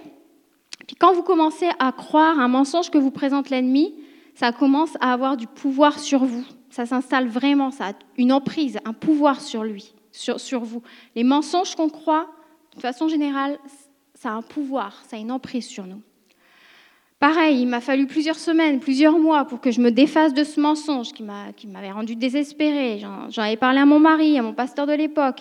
Ils m'ont rassuré à plusieurs reprises. Ils m'ont dit que ce n'était pas du tout mon cas, que ce n'était pas ça le blasphème contre le Saint-Esprit. Euh, je n'étais pas du tout dans cette attitude de cœur-là. Je le savais intellectuellement, mais à chaque fois, l'ennemi revenait avec le doute et la peur. Et je sais aujourd'hui, je suis sûre aujourd'hui qu'il y avait vraiment des esprits de peur qui m'entouraient. Parce que ce que je vivais, ce n'était pas naturel. Je suis une fille intelligente, quand on me parle, je comprends ce qu'on me dit. Mais là, j'étais paralysée. Je subissais ces attaques. L'oppression est devenue permanente. Je l'ai vécue pendant des années. J'ai senti les ténèbres autour de moi. Je n'étais pas bien du tout. Ça me paralysait. Je n'arrivais plus à prier déjà que j'avais peur à, cause de, des mauvaises pensées que j'avais, j'avais peur de Dieu. À chaque fois que je lisais ma Bible, j'ai l'impression que c'était juste pour me condamner. Je trouvais des versets juste pour me condamner, me culpabiliser. Je crois que le diable lisait la Bible à côté de moi. L'ennemi a utilisé vraiment plusieurs armes contre moi le mensonge, la peur, les angoisses, la culpabilité, le harcèlement dans mes pensées. C'était irrationnel. Je n'arrivais plus bien à fonctionner à me concentrer parce que je vivais des assauts de l'ennemi. C'était des attaques permanentes au niveau de mes pensées. C'est une oppression qui m'entourait. Par exemple, je faisais quelque chose au travail, euh, euh, je ressentais de la peur d'avoir fait une erreur. Par exemple, je comptais de l'argent, parce que ça faisait partie de mon travail. J'avais des pensées comme tu as volé de l'argent, tu t'es trompé, recommence. C'était fou. C'est vraiment un harcèlement permanent. C'était de la souffrance permanente et je me sentais impuissante. Je subissais les choses, j'ai commencé à vivre dans tourmentée en fait, alors que je faisais rien de mal. Ça a été vraiment violent. Mon mari pouvait aussi ressentir les ténèbres autour de nous, autour de moi. C'était à la maison, c'était au bureau, c'était à l'église. Je me couchais avec des tourments, je me levais avec des tourments, je vivais avec ça. C'était devenu mon quotidien. Et ce n'était pas naturel, ce n'était pas normal de vivre ça, c'était complètement d'origine spirituelle. Je paniquais pour des choses, du genre je disais quelque chose à quelqu'un, euh, et puis euh, du genre après j'avais la pensée que ce que j'avais dit à la personne, euh, c'était des mauvais conseils, et puis la personne était déjà dans un état horrible, et puis à cause de moi elle allait se suicider, à cause de ce que j'avais fait ou dit. C'était irrationnel, c'était n'importe quoi. Mais comme à l'époque, j'étais très sensible à la culpabilité, par défaut, j'étais toujours coupable. Je, voulais faire de mal à personne, mais par défaut, euh, si, arrivait quelque chose à quelqu'un, bah, j'étais coupable. Je tombais dans le panneau. Puis c'était vraiment, ça s'imposait à moi, même si je me disais, bah non, je n'ai rien dit, là, elle va pas se suicider à cause de ça. Je n'arrivais pas à me raisonner. Moi, la fille qui avait euh, maîtrise et compagnie, je n'arrivais pas à me raisonner. La peur et la culpabilité me dominaient. J'arrivais pas à m'en défaire, j'arrivais pas à me ressaisir. Il y avait des esprits derrière tout ça. Des esprits de peur, de condamnation. Je sombrais dans les angoisses. J'avais beau essayer de me raisonner, de me débattre. Euh, je subissais de plein fouet des émotions, des pensées que l'ennemi m'imposait. Si bien que se sont construites des forteresses de pensée à l'intérieur de moi, des mensonges que j'ai acceptés. Je pouvais être angoissée euh, pendant des semaines pour un sujet banal. Quand j'y repense aujourd'hui, mais je me dis, mais c'est pas possible d'avoir euh, été dans un état pareil pour des, choses aussi banales. C'était d'origine spirituelle, ça me dépassait. J'en parlais, j'en parlais à mon mari parce que je voulais m'en sortir, mais j'y arrivais pas. Épuisé, mon mari à force de discussion. J'avais besoin d'être rassurée, j'avais peur. Rien n'y faisait. J'étais incapable de prier. J'étais incapable de prier. Moi qui priais avant, euh, j'aimais la, la prière, j'étais incapable de rentrer dans la présence de Dieu. J'étais incapable de prier. Je sentais les ténèbres autour de moi. Comme on ne chassait pas de l'esprit de peur, bah, il était toujours à côté de moi. Et puis je subissais ses assauts comme impuissante. Puis je ne savais pas qu'il y avait un esprit de peur à côté de moi. Euh, en tout cas, oui. Euh, j'aimais la prière, j'aimais la louange, j'arrivais plus à prier. J'étais donc dans un état comme de dépression, de tristesse, sans espoir. Je savais qu'il se passait quelque chose, mais je ne savais pas quoi. Je, ne voyais pas le bout du tunnel. Plus j'essayais de me débattre, de raisonner, de ne pas faire attention à ce qui venait dans ma tête, plus ça continuait. C'était incessant, c'était épuisant physiquement, nerveusement, émotionnellement et spirituellement. Je n'avais plus aucune paix, j'avais juste des peurs, des angoisses, des sentiments de culpabilité pour tout et n'importe quoi. Finalement, j'ai fini par avoir la victoire sur les, pensées et les blasphèmes. En, en gros, j'ai fait ce qu'on m'avait dit au début, j'ai arrêté de m'en occuper. Je dis, Seigneur, je peux rien, je peux rien faire. De toute façon, ça vient dans ma tête, bah, fais comme si c'était pas là. Mais les autres choses ont continué, les angoisses, les peurs, la culpabilité. Je me sentais toujours coupable, alors que je faisais rien. Je faisais rien. Je ne pratiquais pas le péché, je ne péchais pas, rien du tout. Il y a un iPad qui sonne derrière moi. C'était tous les jours. Dans par exemple, dans ma voiture, quand j'allais chercher David à l'école biblique tard le soir, j'avais peur d'avoir écrasé une personne sur la route, sans m'en être rendu compte. C'était des scénarios aussi dingues que ça. C'est fou, hein c'était complètement irrationnel, mais j'étais en panique. La peur venait sur moi, j'avais beau me raisonner, cette peur ne partait pas. Parce que la peur qui est d'origine spirituelle, qui est causée par un esprit de peur, on ne peut pas la combattre avec des arguments intellectuels. Ça sert à rien, ça, sert à rien. La peur reste là. Donc je m'enfonçais. Dans, ma vie, ça fait ça en fait. C'est comme si je m'enfonçais toujours plus je m'enfonçais dans les raisonnements, je demandais à mon, mari de me rassurer, j'avais besoin d'être rassurée. Il me répétait les mêmes arguments, bah, du genre non, t'as écrasé personne ou quoi, mais ça ne me procurait pas la paix.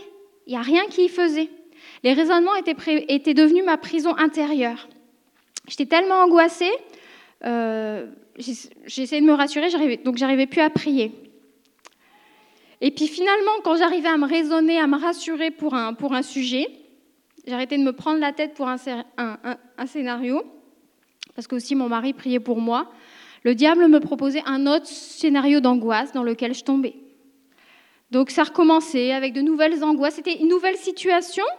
Ça semblait nouveau, mais en fait, euh, les effets étaient les mêmes. C'était un autre sujet, puis des nouvelles angoisses. Je culpabilisais à outrance. Si je faisais une erreur, ça devenait une montagne de culpabilité, parce que ça m'arrivait quand même de faire des erreurs. Euh, je vivais des fourments incessants, une oppression constante. Puis où que j'aille, que je fasse du ministère ou pas, qu'on soit au Québec ou en France, en vacances ou au travail, c'était permanent.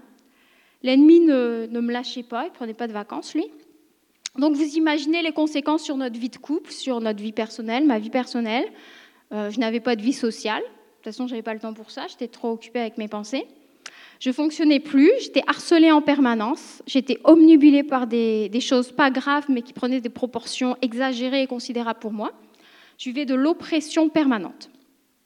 Je continuais malgré tout à travailler, à essayer de faire du ministère parce que moi je, voulais servir Dieu, je me débattais, euh, j'en avais marre d'avoir toujours des angoisses ou d'avoir des problèmes. En fait, j'avais pas de problème, mais le diable me créait, me faisait croire que j'avais des problèmes. Mais mon problème, c'était lui. Donc je travaillais à l'église, je pouvais prier pour des gens, je portais un certain fruit, les gens m'appréciaient. J'ai même donné des cours bibliques, pareil, avec un certain fruit. Euh, j'ai fait différentes choses. J'avais un certain impact, mais j'étais à 10% de mes capacités. Je savais très bien que je n'étais pas dans mon état normal. Les rares fois où j'ai essayé de parler à un pasteur, quand j'ai osé, parce que j'avais honte d'être dans un état spirituel comme ça, euh, on me disait bah, Tu es trop centré sur toi, va t'occuper des pauvres, ça te changera les idées. Donc, en fait, j'ai arrêté de parler de mes problèmes, parce que déjà, je pensais que j'avais un problème. Et les rares fois où euh, j'en ai parlé, bah, je n'ai pas eu en face de moi quelqu'un qui avait un discernement spirituel suffisant pour m'aider à m'en sortir. Quelqu'un viendrait me dire aujourd'hui les problèmes que j'ai, je lui dirais ben, c'est d'origine spirituelle ce que tu vis. Tu vis des attaques, on va prier, peut-être tu as besoin de délivrance, mais on va avoir la victoire. Mais à l'époque, j'ai trouvé personne sur ma route. Je me suis fait voler ma vie pendant 9-10 ans.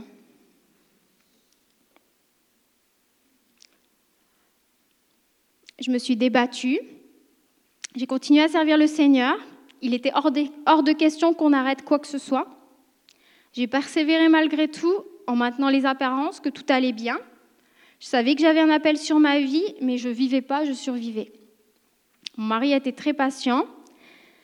Il a prié pour moi sans savoir ce qui m'arrivait. Euh, moi non plus, je ne savais pas ce qui m'arrivait. Il m'a soutenu, il m'a écouté, mais c'est comme s'il avait plus vraiment d'épouse, parce que je lui parlais toujours de mes problèmes, de mes pensées, de mes angoisses, que je n'étais pas bien à cause de telle ou telle chose euh, que lui trouvait insignifiante, puis il ne comprenait pas. Euh, comprenait pas ce que je vivais. pourquoi elle se prend la tête avec des choses comme ça, c'est n'importe quoi. J'ai souffert, mon mari aussi a souffert, il a vécu les choses avec moi. Je pense qu'il y a des maris qui m'auraient laissé là, en pensant que j'étais juste folle. Personne n'était au courant de ce que je vivais, donc à part mon mari et un peu mon pasteur de l'époque, mais juste la pointe immergée de l'iceberg. J'en parlais pas parce que j'avais honte, parce que les rares fois où j'en avais parlé, donc j'avais pas trouvé de solution. Donc j'avais appris à vivre avec mes angoisses, mes sentiments de culpabilité, le manque de paix, puis je continuais bien que mal à servir le Seigneur. C'était devenu mon univers. Il y a des fois où ça se calmait un peu par période, des fois où il y avait vraiment des pics d'angoisse, de, de, crise, parce qu'une nouvelle situation qui m'angoissait avait surgi. Donc je, raisonnais, je raisonnais. Pendant des semaines, pendant des mois, j'angoissais dessus. Puis des fois, ça se calmait. Euh, mais c'était toujours là. Je n'étais pas dans mon état normal. Donc j'en ai parlé à personne parce que j'avais honte. Je pensais que j'avais un problème. J'avais peur d'être jugée, d'être incomprise. On n'en a pas parlé à notre famille parce que soit ce sont des non-chrétiens, soit euh, même en étant chrétien, ils n'auraient pas compris. Moi-même, je ne comprenais pas ce qui m'arrivait. Euh. Et puis, euh, j'avais honte de ce que je vivais. J'avais honte d'être dans cet état-là. Moi, la fille autrefois super spirituelle, intelligente, zélée. Puis, vous savez, dans certains milieux religieux malsains, le fait de reconnaître qu'on vit des difficultés, qu'on a des problèmes, vous passez pour quelqu'un qui n'est pas assez spirituel. Bah, bah, c'est parce que tu pries pas assez, tu, lis pas assez ta Bible, tu es rétrograde. Et moi, je voulais surtout pas passer pour ça. Je voulais pas qu'on pense que j'étais un boulet pour mon mari, pour le ministère. J'avais peur qu'on me dise que j'étais dépressive. J'avais entendu des messages qui disaient qu'un chrétien est toujours dans la joie, il ne peut pas être dépressif, donc euh, je voulais surtout pas qu'on me dise que j'étais dépressive. J'avais peur de l'image que cela donnerait sur moi, sur mon mari. Je voulais pas être un frein au ministère. Je voulais surtout pas que, euh, à cause de moi, on soit en pause ou besoin de restauration ou quoi. Non, on continue. Puis vous savez, je vais vous dire, des fois, vous avez des femmes de pasteurs on leur a dit, on a dit d'elles qu'elles n'étaient euh, pas appelées, qu'elles étaient un boulet pour leur mari, qu'elles étaient en dépression. Ça va pas, le couple bat de l'aile, qu'elle est un obstacle pour le ministère de son mari. Parce que moi, ces choses-là, je les ai entendues hein, dans le milieu pastoral. En fait, je vais vous dire, le plus souvent, c'est parce qu'elle se fait cartonner par l'ennemi. Elle ne se, rend même pas compte, en tout cas pas pleinement compte, son mari non plus, et elle subit les attaques de l'ennemi. Comme moi, j'ai subi sans savoir quoi faire. La femme est oppressée On pense que oh, c'est parce qu'elle n'est pas appelée, elle ne prie pas assez, elle est dépressive. Mais en fait, elle subit des attaques de fou. Parce qu'elle se tient dans la prière et elle est la cible de l'ennemi. Une cible de choix. Puis du jour au lendemain, on dit bah, elle est en dépression. Mais elle n'est pas en dépression. Elle se fait juste violemment attaquer par l'ennemi. Ça peut être euh, physique, avec de vrais symptômes physiques. Ça peut être des angoisses, des émotions qui euh, lui sont imposées. Puis moi, ça a duré des années. J'ai vécu mes deux grossesses comme ça. Euh, J'essayais de me contrôler, mais les angoisses étaient là, avec un, sentiment de culpabilité que, mon, bébé pouvait sentir, mon état émotionnel, ma tristesse. C'est comme si à chaque fois que j'essayais de sortir la tête de l'eau, à chaque fois, euh, une main replongeait ma tête dans l'eau. J'ai même pensé au suicide, parce que je ne voyais pas le bout du tunnel. Je voulais pas le faire, j'aurais pas eu le courage de le faire de toute façon, mais j'y pensais juste. Une fois, je suis même allée sur Internet. Euh, j'étais au courant de la doctrine, euh, je savais des choses, mais il y a un moment, j'étais tellement désespérée. Euh, j'ai regardé si je trouvais des messages qui, qui disent un enseignement sur est-ce qu'un chrétien peut quand même, un chrétien qui s'est suicidé, quand même, est-ce qu'il peut aller au ciel? C'était comme un appel au secours. Je l'ai dit à mon mari. Je pense que même à, ce moment-là, parce que lui, c'est ce qu'il me dit, il, se trouvait dans le salon et il sentait vraiment, vraiment les ténèbres chez nous. Il a été comme plaqué en arrière. Il y a certainement un esprit de mort qui était là. Je pouvais éclater en sanglots, je sentais les ténèbres autour de moi, je me sentais mal. En 2010, Dieu nous a fait bouger à Québec. David, euh, David avait reçu une offre pour être pasteur assistant au Carrefour Chrétien de la capitale. On a été tous les deux convaincus. C'était toujours très important pour nous, pour moi, de faire la volonté de Dieu. On a eu la même conviction très rapidement qu'on devait venir à Québec. J'étais encore, très, j'étais encore sensible à la voix du Saint-Esprit. Je, savais quand Dieu me parlait, je savais me laisser diriger. Dieu, Dieu parlait à mon cœur. Euh, tout ce qui était euh, parole, euh, don en langue, vie de l'esprit, prophétie, tout ça, tout ce qui, s'était allumé en 2005 en moi, je le vivais plus, c'était pas ma priorité. En fait, c'était toujours là, mais en sommeil. Euh, ma priorité, c'était juste d'avoir une vie normale. C'était euh, comme tous les gens, de se lever le matin, de pouvoir faire son ménage tranquillement sans être harcelé par euh, des pensées, des angoisses, juste m'occuper de ma famille, de mes enfants, juste être normal. En 2012, on a entendu parler du programme Transform à Las Vegas, à l'église de Paul Goulet. je voulais vraiment y aller. Je voulais vraiment y aller. J'étais désespérée. Je dis, il faut qu'il se passe quelque chose là. Moi, je suis plus capable, j'en peux plus. Il fallait qu'il se passe quelque chose. Donc, on y est allé avec nos deux petites filles. On a suivi le, programme sur la santé euh, émotionnelle. C'était très bien. J'avais vraiment soif. Je voulais avancer. Je me débattais. Je me débattais. Je suis arrivée là-bas avec euh, les mêmes problèmes j'ai même l'impression que c'était encore pire. Euh, pendant qu'on était là-bas, c'était incroyable l'oppression, c'était vraiment un pic. Euh, avant d'aller aux réunions le matin, j'avais des pensées comme bah voilà c'est, c'est fini là, je vais divorcer. Je veux pas être un obstacle pour le ministère de mon mari. Lui, il a son ministère. Il est reconnu, il prêche, tout va bien, il porte du fruit. Mais au moins ça va s'arrêter parce que je suis plus capable. Ça, fait des années que je souffre.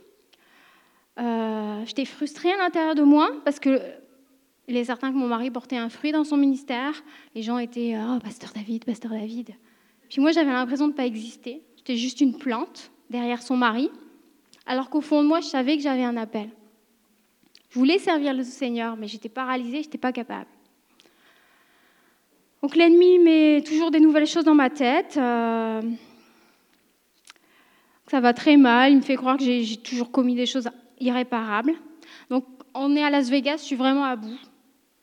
Euh, du plus profond de mon cœur, je crie au Seigneur, au secours. Maintenant, au secours, au secours. Au secours, parce qu'il faut que tu interviennes, parce que là, je vais péter un câble, je rentre en France, je divorce, je m'en fous, je vais arrêter le ministère, là.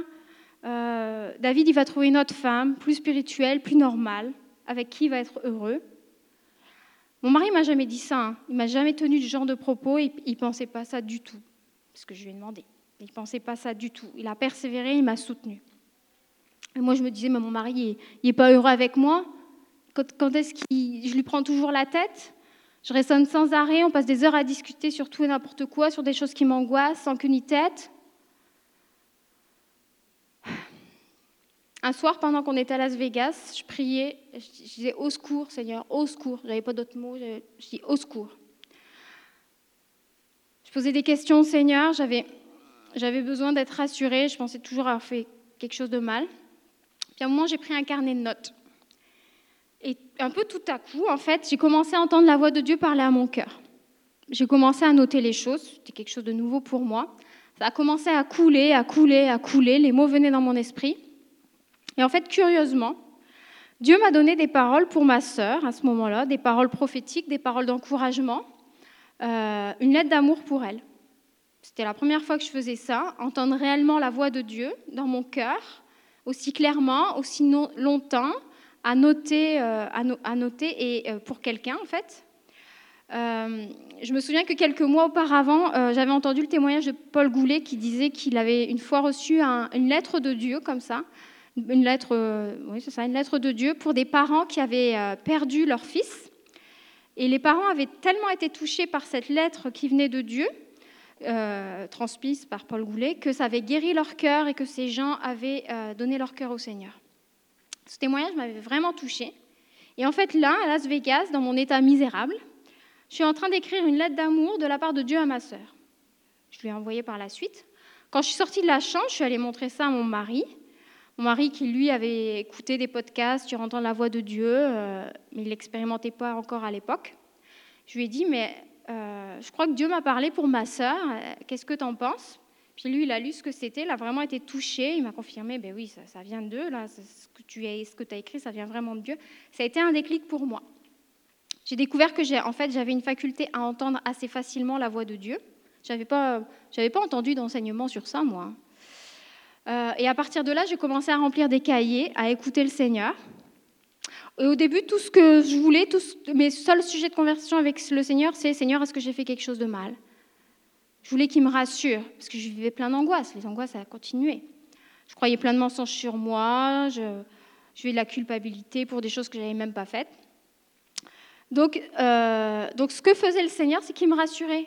Il me disait non, tu n'as rien fait de mal, tout est correct. Il, me disait la vérité. Il y avait tellement de confusion dans ma tête. Il me disait tout va bien, tu crois, tu crois des mensonges, tu crois ceci et cela, mais c'est pas vrai. L'ennemi, euh, l'ennemi t'oppresse. Bref, euh, donc pendant des semaines ou des mois, je lui ai posé les mêmes questions. Je voulais être bien sûr d'avoir entendu Dieu, parce que c'était nouveau pour moi. Dieu, Dieu, me donnait toujours les mêmes réponses. Donc à partir de ce moment-là, je dirais que les forteresses de pensée ou les mensonges que l'ennemi avait mis dans ma tête depuis des années ont commencé à tomber. C'est une façon que j'avais trouvée à l'époque pour combattre. Le diable a perdu à ce moment-là une certaine emprise sur moi parce qu'il pouvait plus me raconter n'importe quoi, parce que même s'il me racontait n'importe quoi, que ça avait une emprise sur moi, j'allais voir le Seigneur, je disais, Seigneur, est-ce que j'ai fait ça? Le Seigneur me disait la vérité, et du coup, je me libérais du mensonge. Au moins, ça m'a appris à entendre la voix de Dieu. Mais ce n'était pas suffisant.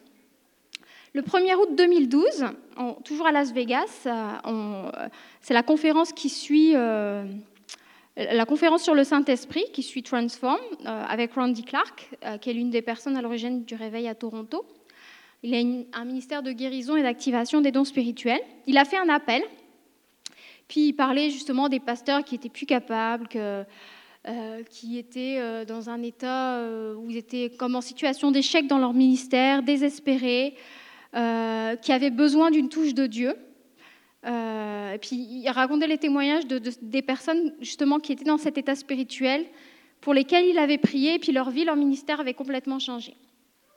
Alors il racontait ça, moi je pleurais. J'avais pas de mal, aucunement mal à m'identifier. Il a dit les gens qui sentent le Saint-Esprit sur eux, venaient à l'appel. Et moi, mes mains ont commencé à s'agiter de façon incontrôlée, à trembler de façon incontrôlée parce que le Saint-Esprit était sur moi. C'était la première fois de ma vie que mes mains tremblaient aussi, violemment. Donc j'avance à l'appel, il me touche à peine, il prie euh, Mort, Saint-Esprit, Holy Spirit. Je tombe par terre, je tremble assez violemment, comme des convulsions. Je me relève, Mon mari prie pour moi. Entre-temps, Randy Clark a prié pour lui. Mon mari prie pour moi. Je retombe. Puis là, pareil, je crie, j'ai des convulsions, je tremble de tous sens par terre. Je suis en train d'expérimenter ma première délivrance. Il y en aura trois. Je ne sais pas vraiment ce qui s'est passé ce jour-là, mais je sais que quand je me relève, je me sens beaucoup mieux, que je ne sens plus d'oppression, que mes pensées ont changé. Las Vegas, ça a été un, enfin le programme Transform, pas Las Vegas, a été un tournant pour, notre, pour ma vie, pour notre vie, pour notre ministère. Ça a été le début pour tous les deux de notre découverte du surnaturel, du monde spirituel, aussi de celui de Dieu et celui de l'ennemi. Et en, en, revenant de Las Vegas, j'avais déjà euh, connu une transformation. Euh, le prophétique s'est réveillé en moi, prophétique qui, qui s'était installé en 2005. Dieu a, commencé.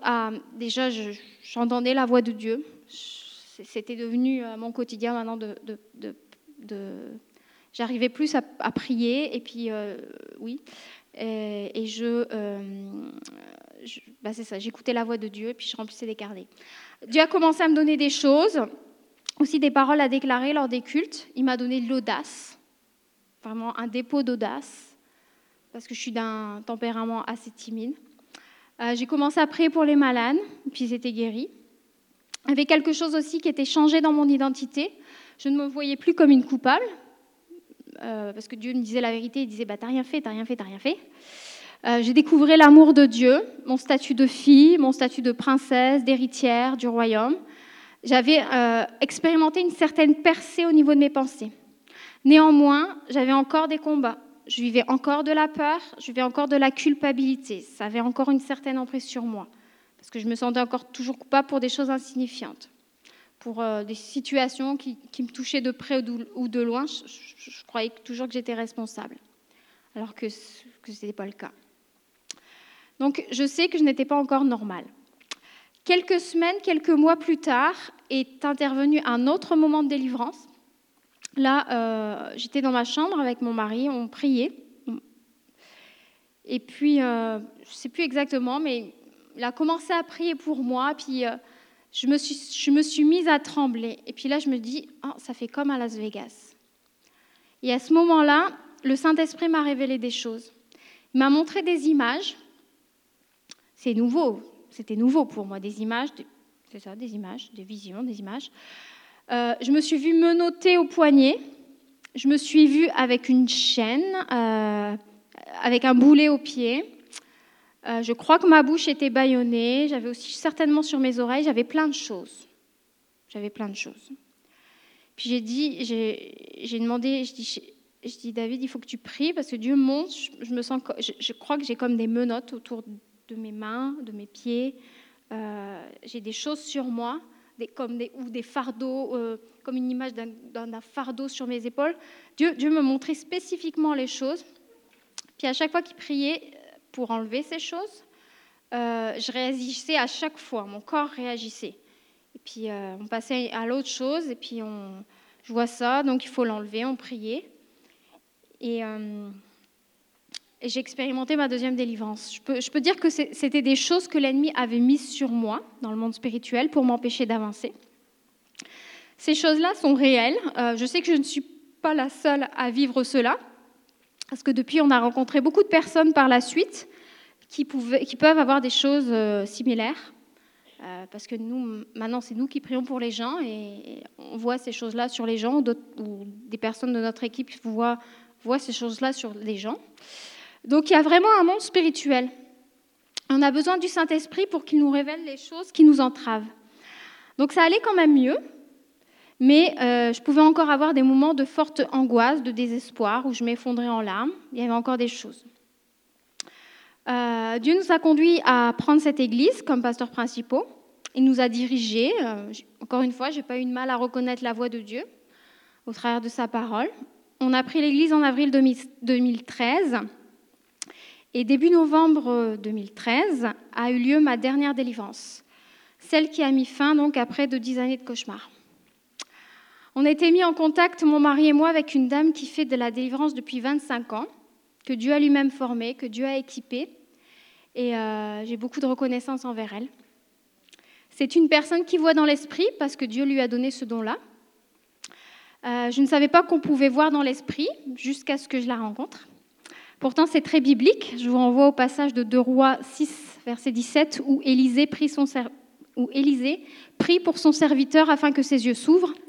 Euh, que ses, yeux spirituels s'ouvrent, pas ses yeux physiques, parce que son serviteur n'était pas aveugle.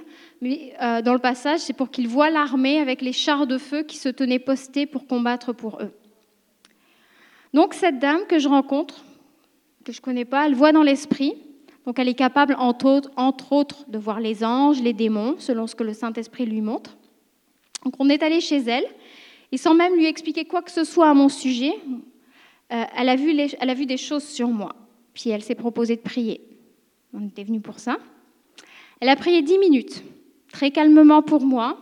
Je n'ai eu aucune réaction physique cette fois-là. Je n'ai rien senti, mais ma vie a radicalement changé.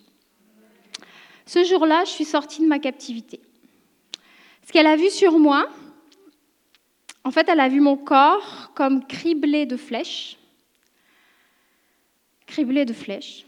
Ces flèches étaient envoyées par une entité que commandait un esprit de destruction. À chaque fois que j'essayais d'enlever une flèche, l'ennemi en tirait une autre.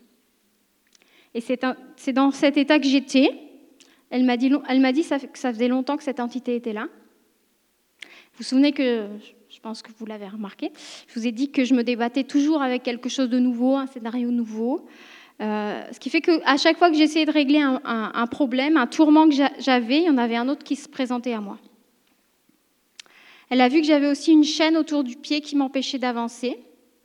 C'est pour ça que euh, malgré tous mes efforts à me débattre, dans ma vie spirituelle, j'avançais pas, je tournais en rond, je me sentais paralysée. Quand le Seigneur nous révèle des choses comme ça, il nous donne l'autorité qui va avec pour les enlever. Donc elle a prié simplement, du genre euh, j'enlève toutes les flèches, je chasse cette entité dirigée par l'esprit de destruction, je brise son arc, je déclare la restauration, la guérison sur Sylvie, j'enlève cette chaîne qu'elle a autour du pied. Puis c'était terminé, définitivement. Et Dieu nous a dit que j'avais retrouvé ma liberté ce jour-là. Je l'ai très vite constaté, gloire à Dieu.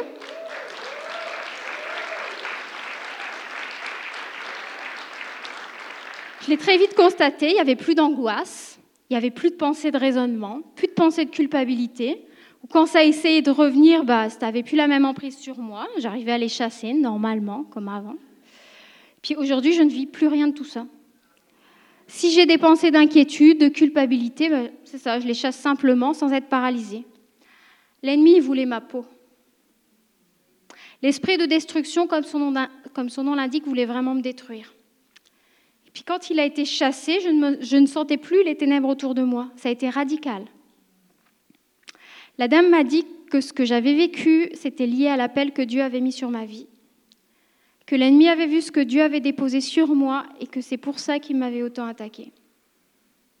Je ne sais pas si vous connaissez l'expression tuer dans l'œuf, mais c'est ce que l'ennemi voulait faire avec, avec moi. En fait, il voulait m'arrêter, me détruire littéralement, avant que je ne fasse trop de dégâts dans son camp.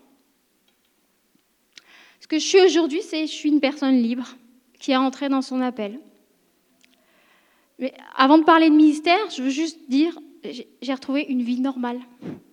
J'ai plus de discussions interminables avec mon mari sur euh, des choses sans queue ni tête. Genre, est-ce que, j'ai fait, est-ce que tu crois que j'ai fait quelque chose de mal? Est-ce que tu crois que je suis coupable? Les discussions qui autrefois de toute façon ne m'apportaient pas de paix parce que c'était spirituel, les raisonnements ne sont pas une réponse au combat spirituel. La prière et le Saint-Esprit, oui. Je ne suis plus harcelée par des pensées. Et si l'ennemi vient m'embêter, j'exerce mon autorité et je le chasse. Après cette délivrance, une nouvelle saison s'est ouverte devant moi. Donc, ma délivrance, ça fait bientôt deux ans que je l'ai eue, puisqu'on parle de début novembre 2013. À la période des fêtes 2013, donc peut-être un mois après, j'ai vécu une puissante visitation du Saint-Esprit qui a duré un bon deux semaines. Euh, une dame de mon église a prié pour moi pour un sujet. Et à partir de là, le Saint-Esprit est vraiment venu sur moi. J'ai ressenti sa présence physiquement pendant deux semaines. Ce n'est pas évident à expliquer, mais c'était tellement fort, la présence du Saint-Esprit était tellement forte que je me courbais. Euh, il y a eu un, dépôt de puissance en lien avec le prophétique. Par exemple, quand je sentais mon, mari s'approcher de moi, je sentais l'onction qui était sur lui et je me courbais. En fait, je peux sentir l'onction qui est sur une personne comme je peux sentir les ténèbres qui entourent une personne. Si j'entendais un chant avec beaucoup d'onction, je me retrouvais courbée par terre. Quand quelqu'un déclarait quelque chose qui venait de Dieu, c'était la même chose. Je suis très sensible aux déclarations. Donc je sentais en permanence pendant ces deux semaines, là, pendant la période des fêtes, deux semaines et demie, euh, chez moi, l'Esprit de Dieu sur moi. C'était vraiment puissant. Si je priais pour quelqu'un, cette période-là, j'avais des révélations assez précises. J'entendais des mots très clairement. Ça correspondait à la vie de, la personne. Dieu me donnait des, révélations, me révélait les accès de l'ennemi dans la vie des gens. Puis aujourd'hui, ce genre de choses, je le vis, encore aujourd'hui et régulièrement et tous les jours. Le Saint-Esprit me parle tous les jours. Depuis deux ans, on vit des choses incroyables avec le Seigneur. Vous voyez, symboliquement, je me suis, je me suis levée. Moi, j'étais captive, maintenant, je suis debout. on est allé à Toronto, à Bethel. Quand les leaders ont prié pour nous, euh, on a reçu des choses tous les deux, des choses différentes, mais on a reçu des cadeaux du Seigneur pour nous équiper dans le ministère. En toute humilité, je crois que j'ai un manteau prophétique. Ça, je sens le Saint-Esprit qui me confirme. Parce que je lui ai dit, Seigneur, est-ce que je dois dire ça? Est-ce que vraiment j'ai un manteau prophétique? Mais oui, j'ai un manteau prophétique. En tout cas, mon appel est très lié au prophétique. Vous voyez, ce genre de choses que quand je sens le Saint-Esprit sur moi, je suis saisie, c'est ça. Au moins, vous avez une démonstration. Que ce soit euh, l'intercession prophétique ou la déclaration prophétique publique, je vous explique ce que je suis devenue en fait. Le Seigneur m'a dit que j'étais son porte-parole. Il a placé une épée à double tranchant dans ma bouche. Donc, je suis très sensible aux déclarations. Si vous déclarez quelque chose de la part de Dieu, je vais sentir le Saint-Esprit sur moi et ça va être une confirmation pour moi que ce que vous dites vient de Dieu. Je donne un petit exemple. J'ai un ami, euh, qui nous avons un ami euh, qui est pasteur en France, qui est, euh, qui est, venu il y a quelque temps chez nous, qui a rencontré nos amis Bruno et Marjorie, qui sont aujourd'hui nos pasteurs assistants. puis ils étaient là chez nous, et puis notre ami Mathieu était là chez nous. il s'est retrouvé par un concours de circonstances orchestré par Dieu, tous les trois chez nous un même soir. C'était vraiment un rendez-vous divin. Puis notre ami a dit à, notre, Bruno et Marjorie sont partis. Euh, puis à la fin de la soirée, notre ami a dit à mon mari David Mais Bruno, voilà, ça va être ton pasteur assistant. Puis c'était pas du tout le sujet. Bruno et Marjorie étaient juste venus comme ça en visite chez nous. Au moment où il a dit ça à David, Bruno, Bruno, ça va être ton pasteur assistant. Au moment où il a déclaré ça, moi j'ai senti le Saint-Esprit sur moi et j'ai reculé de plusieurs, de plusieurs pas dans ma cuisine parce que c'est une façon dont Dieu me parle. Et pour moi, c'était très clair. Dieu nous disait oui, le Saint-Esprit me saisit, puis c'est le prophétique. Je ne vais pas vous faire un cours sur le prophétique maintenant, il y a des livres sur ça, mais c'est ce que je vis. Donc j'ai appris ces deux dernières années, et puis maintenant ils sont au milieu de nous, on est bien contents. J'ai appris ces deux dernières années à reconnaître la façon dont le Saint-Esprit me parle, dont il veut m'utiliser, et j'apprends encore, c'est un océan. Dieu m'utilise dans l'intercession prophétique, euh, Dieu m'a dit par des, par des paroles ou directement que j'étais une guerrière. Et très honnêtement, Dieu m'a revêtue de son autorité. Mon mari avait lu quelque chose dernièrement qui m'avait interpellée. Il m'a dit quand on, a, persévéré dans un domaine, quand on a tenu bon, et je pense que j'ai tenu bon face à l'ennemi, bah Dieu accorde vraiment une onction particulière ou une autorité particulière suite à ça. Donc très honnêtement, Dieu m'a revêtu de son autorité. Euh, les gens me disent que lorsque j'interviens, j'ai vraiment une autorité. Ça vient de Dieu, ça, ce n'est pas de moi. Euh, c'est Dieu qui met les paroles dans ma bouche. Moi, j'ai juste à ouvrir la bouche. Je suis juste son messager. C'est n'est pas moi qui choisis ce que je dis quand, Dieu m'inspire. C'est sa parole qui est importante. Donc, en fait, il y a un décalage euh, entre ce que je suis naturellement, parce que je suis assez timide ou discrète, et quand j'interviens sur une estrade. Là, ça va, je suis tranquille, je suis calme. Mais quand Dieu me donne quelque chose à communiquer, ça décoiffe. Il y a une autorité et une puissance qui se dégagent. Alors de plus en plus, je vois que Dieu m'utilise dans mon église, dans des rassemblements, il me communique des choses qui sont prophétiques. Et puis le sens du prophétique ici, c'est des messages que Dieu, euh, la, définition la plus simple du prophétique, c'est euh, des messages que Dieu veut délivrer à son peuple. Et donc je les relâche. Euh, Dieu me surprend moi-même. dernièrement, je suis venue dans des rassemblements. Je, vous explique juste ce que je vis. par exemple, à Puissance et Amour et au GU. Alors moi, je viens incognito comme participante. Puis tout d'un coup, je sens que le Saint-Esprit me saisit. Il commence à me communiquer des choses pour les délivrer, comme dans mon église. Je sens qu'il me parle. Je prends ma Bible et puis, euh, puis j'obéis et en fait, je me retrouve sur l'estrade en train de déclarer des choses avec puissance. À Dieu soit la gloire. Je ne dis pas ça pour vous impressionner, je vous dis juste qui je suis, euh, mon appel, parce que c'est justement à cause de cet appel et qui j'étais que l'ennemi m'a attaqué pendant des années. Euh, je disais au Seigneur, mais est-ce que, Seigneur, est-ce que, je dois dire tout cela là? Je suis une guerrière, je suis ceci, je suis cela, j'ai un manteau. Euh, euh, ce qui m'est venu à l'esprit, c'est que ça glorifiait Dieu. Autant j'ai passé une heure à vous dire les œuvres des ténèbres dans ma vie, là, esprit de destruction et compagnie. Maintenant, je raconte ces merveilles, je raconte ce que Dieu fait. Je vous parle de ce que Dieu fait dans ma vie au travers de moi. Je, veux rester dans l'humilité, je veux juste suivre le Saint-Esprit et obéir au Seigneur. Il y a des gens qui me, connaissaient de mon époque de Montréal et qui me reconnaissent plus. Il y a la Sylvie de Montréal et la Sylvie de Québec. La Sylvie qui était timide, qui faisait pas trop de bruit et, euh, qui, qui parlait jamais, et la Sylvie qui a de l'audace. Mais il a pas du tout question de ça là. C'est pas une question de timidité ou d'endroit géographique. Euh, je pourrais dire ça, bah oui, j'étais timide, maintenant je suis plus timide, j'ai de l'audace, mais je passerai sous silence euh, trois délivrances, et ce ne serait pas vrai, puis je dénoncerai pas les, les œuvres de l'ennemi. Vous savez, mardi, quand Dieu m'a dit de partager mon témoignage, ça m'a fait un choc. Je savais très bien de quoi il voulait que je parle, il m'a donné ses directives, mais sur le coup, j'ai pleuré. Je ne suis pas là pour vous impressionner. Je suis une personne comme vous. J'ai des émotions, je peux avoir des craintes. Je savais qu'un jour j'allais devoir partager ces choses. Je ne peux pas passer sous silence dix ans de ma vie, ça fait partie de mon témoignage. Je ne pensais pas que ce serait samedi. Donc je me mets vraiment à nu ce matin devant vous. C'est la première fois publiquement que je rends ce témoignage et ce ne sera certainement pas la dernière. Je me dis, cette semaine, c'était ça mardi quand j'ai eu, euh, ok, tu veux rendre témoignage, j'étais dans la voiture, je disais, mais Seigneur, mais comment ils vont me voir les gens après? Suis humaine, moi. Euh, et Seigneur, il m'a dit, mais comme quelqu'un de libre. Et c'est exactement ce que je suis. Alors ce matin, je suis vraiment contente de le faire. C'est un jour de revanche pour moi. C'est un jour de revanche pour moi.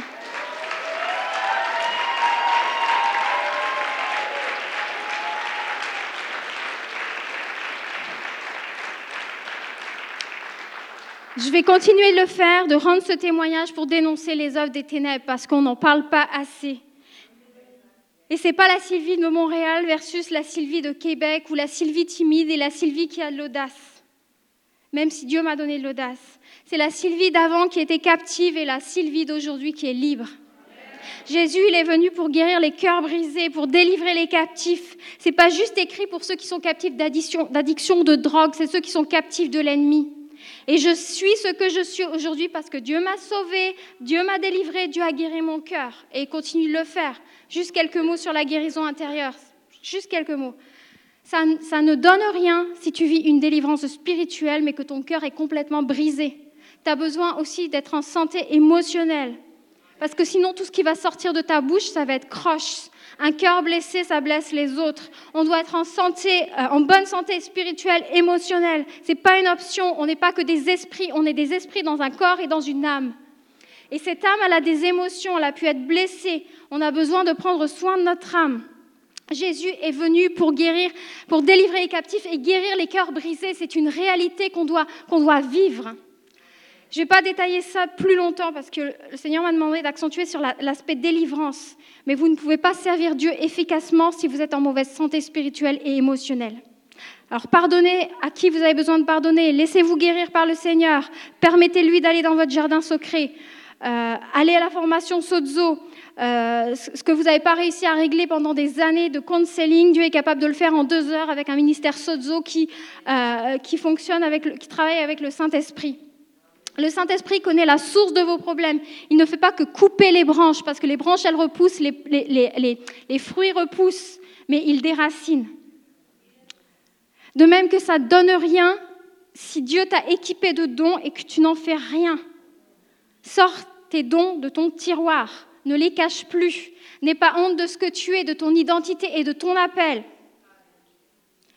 Pour en revenir à ma délivrance, j'ai demandé au Seigneur, mais Seigneur, est-ce que je sais que l'ennemi, je vous dis mes conversations avec le Seigneur cette semaine, des échantillons.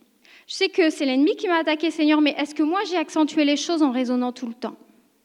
Le Seigneur m'a dit, je vous dis texto ce que Dieu m'a dit. Il m'a dit, tu as fait ce que tu pouvais, tu te débattais, tu cherchais à t'en sortir coûte que coûte, mais tu n'avais pas les outils. Tu n'es coupable de rien, tu as été une victime, tu t'es débattu comme tu as, comme tu as pu, l'ennemi te poussait à raisonner. Alors, je, continue la conversation avec le Seigneur. Je dis, Seigneur, des fois, je me demande si, j'avais pas raisonné, est-ce que j'aurais pu m'en sortir? Il m'a dit, l'ennemi aurait, aurait trouvé autre chose. Il voulait ta peau. C'est ce que Dieu m'a dit. Hein.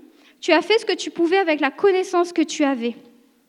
Il m'a dit, il y a des choses qui te dépassaient, tu étais victime, ces choses étaient plus grandes que toi, tu ne parvenais pas à les identifier. Elles étaient méconnues de toi, tu ne pouvais pas les combattre car tu ignorais qu'elle était ton ennemi. C'est vrai? Tu pensais que tu étais le problème, mais ce n'était pas toi. Vous savez, mon mari, il a prié pour moi. Moi, je n'étais plus capable de prier. Mon mari, il a prié pour moi, il a jeûné. J'ai lu le bouquin de Joyce Meyer, cherché des enseignements à droite, à gauche, sur le combat spirituel dans les pensées. Euh, euh, d'ailleurs, le livre de Joyce Meyer, c'est un très bon livre que je recommande, mais ce n'était pas suffisant dans mon cas. Je savais qu'il fallait gérer ses pensées. J'avais besoin que le Saint-Esprit brise mes chaînes. J'avais besoin de le rencontrer, de rencontrer quelqu'un qui avait le discernement spirituel suffisant et l'onction pour me délivrer. Le Seigneur m'a redit, je le savais, mais il m'a redit encore, c'est à cause de ton appel que tu as été si durement attaqué, c'est à cause de, de ce que le Seigneur a déposé sur moi. L'ennemi l'a vu de loin. Et le Seigneur m'a dit encore cette semaine, l'ennemi s'oppose à, ceux qui veulent me, servir, à ceux qui cherchent mon onction, par tous les moyens. Il se déguise, il se dissimule. Et pour moi, ces attaques ont pris la forme d'un harcèlement dans mes pensées, de tourments, d'angoisse, de peur, de pensée, de sentiments de culpabilité, d'oppression constante. Mais pour d'autres, ça va revêtir une autre forme. Qu'importe ce que j'aurais pu faire, j'aurais trouvé l'ennemi sur ma route. Et vous pouvez vivre toutes sortes d'attaques spirituelles. Des fois, derrière une dépression, des symptômes physiques. Les médecins vont vous parler par exemple de fibromyalgie. Des fois, derrière des problèmes de couple, des problèmes financiers, se cachent des esprits mauvais, des attaques spirituelles. Le monde spirituel existe. La parole nous dit de prendre toutes les armes de Dieu dans Éphésiens, qu'on n'a pas à combattre euh, contre la chair et le sang. La Bible parle de domination, de principauté. C'est parce qu'il y a un, bien un ennemi. Mon mari a déjà vécu des symptômes physiques très sérieux, comme ceux euh, qui précèdent une crise cardiaque. On est allé plusieurs fois à l'hôpital pour faire une batterie d'examen, pour faire des électrocardiogrammes. On ne trouvait rien. Et notre pasteur de l'époque nous avait dit c'est possible que ce soit d'origine spirituelle parce que j'ai déjà vécu ça. À partir du moment où mon mari a pris autorité contre les symptômes, les symptômes sont complètement disparus. C'était d'origine spirituelle. Il y en a ici, vous vivez des attaques de sorcellerie à cause de votre famille ou tout simplement parce que l'ennemi s'oppose à vous. C'est très puissant, c'est très destructeur. Le Seigneur est venu pour détruire les œuvres du diable et il veut vous libérer. Il y a différentes attaques, il y a différentes formes d'attaques, mais c'est la même source. Et alors qu'on marche dans le réveil depuis deux ans, on a vu beaucoup de personnes guéries, on a vu beaucoup de personnes délivrées. L'ennemi n'a pas arrêté de nous attaquer. C'est pas j'ai eu ma délivrance, waouh, on est encore plus dangereux qu'avant. Et on est encore attaqué par des esprits mauvais, par de la sorcellerie. Mais on a appris à reconnaître ces attaques. Et en ce qui me concerne, Dieu m'a donné du discernement. Je sais quand je suis attaqué par un esprit ou par, la sorcellerie. Il y a un don spirituel qui s'appelle le discernement des esprits. C'est parce qu'on en a besoin. Je reconnais quand je suis attaquée maintenant, si j'ai de la fatigue anormale, une douleur anormale, des émotions anormales. Je sais très vite si c'est d'origine spirituelle ou pas, parce que le Saint-Esprit me le révèle. Le Seigneur m'a équipée et je peux dire maintenant que je suis une guerrière qui combat et qui a la victoire. Le Seigneur me donne des versets, des images, me dit comment combattre, quel verset déclarer, il me donne des visions. Je prie avec mon mari ou euh, si j'y arrive pas, je demande de l'aide à un autre guerrier, à une autre guerrière que moi, qui voit dans l'esprit ou qui a des visions, qui reçoit des révélations du Saint-Esprit. Mais je ne reste pas tout seul. On prie en suivant les directives du Saint-Esprit, parce que lui sait tout. Et l'attaque est arrêtée. Et ça prend plus neuf ans maintenant.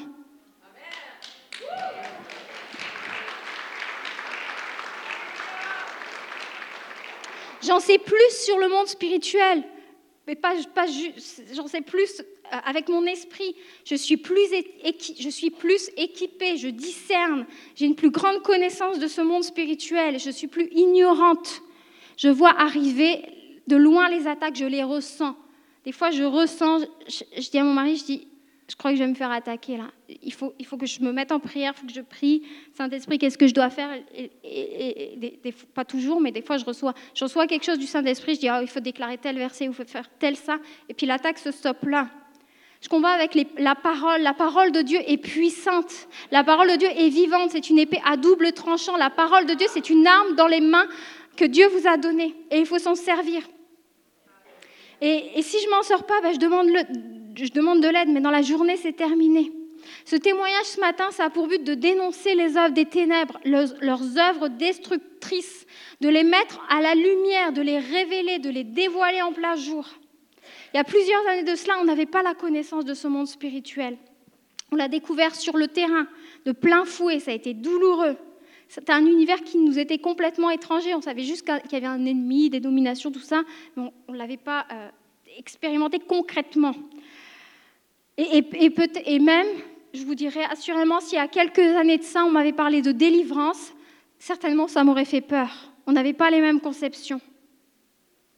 Mais pour l'avoir vécu, je peux vous dire qu'un chrétien consacré, qui aime le Seigneur, qui ne pratique pas le péché, qui n'a jamais fait d'occultisme, je n'avais jamais fait, j'ai jamais fait, je n'ai jamais fait d'occultisme, un chrétien consacré, sanctifié, peut vivre de l'oppression comme j'en ai vécu et être ralenti dans sa marche chrétienne, jusqu'à être paralysé, tellement tellement parce que l'ennemi a une emprise sur sa vie. Je ne veux pas vous faire peur, mais c'est la réalité. On a un ennemi et l'ennemi nous attaque.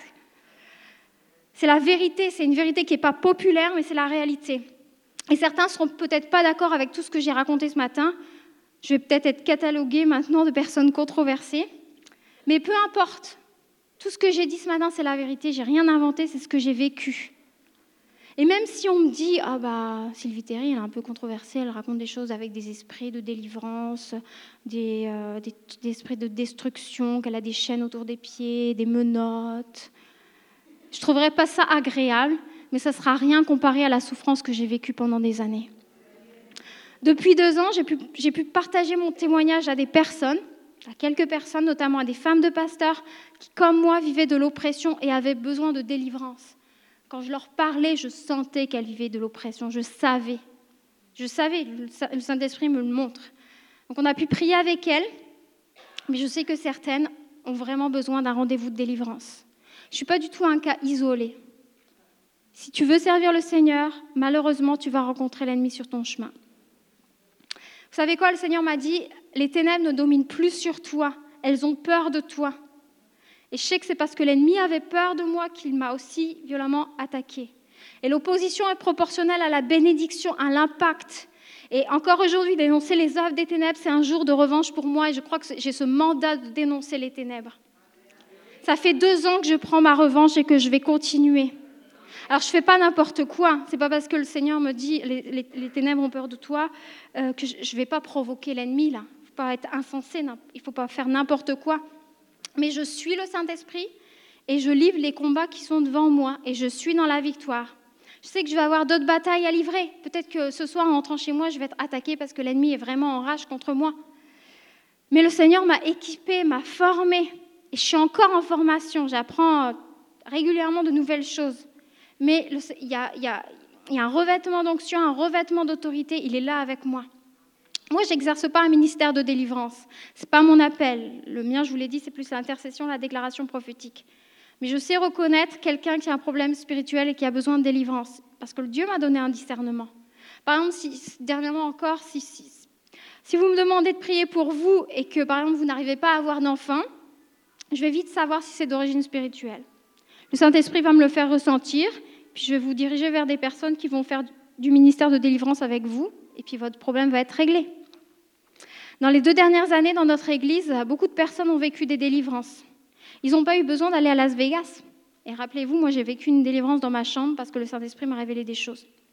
Il y a différents dons, différents appels et différents ministères dans le corps de Christ. Je connais des personnes dont l'un des mandats, c'est faire spécifiquement de la délivrance, comme la dame qui a prié pour moi. Ces personnes sont équipées pour cela, elles ont une onction pour délivrer les captifs. Et des fois, pour s'en sortir, il faut demander de l'aide.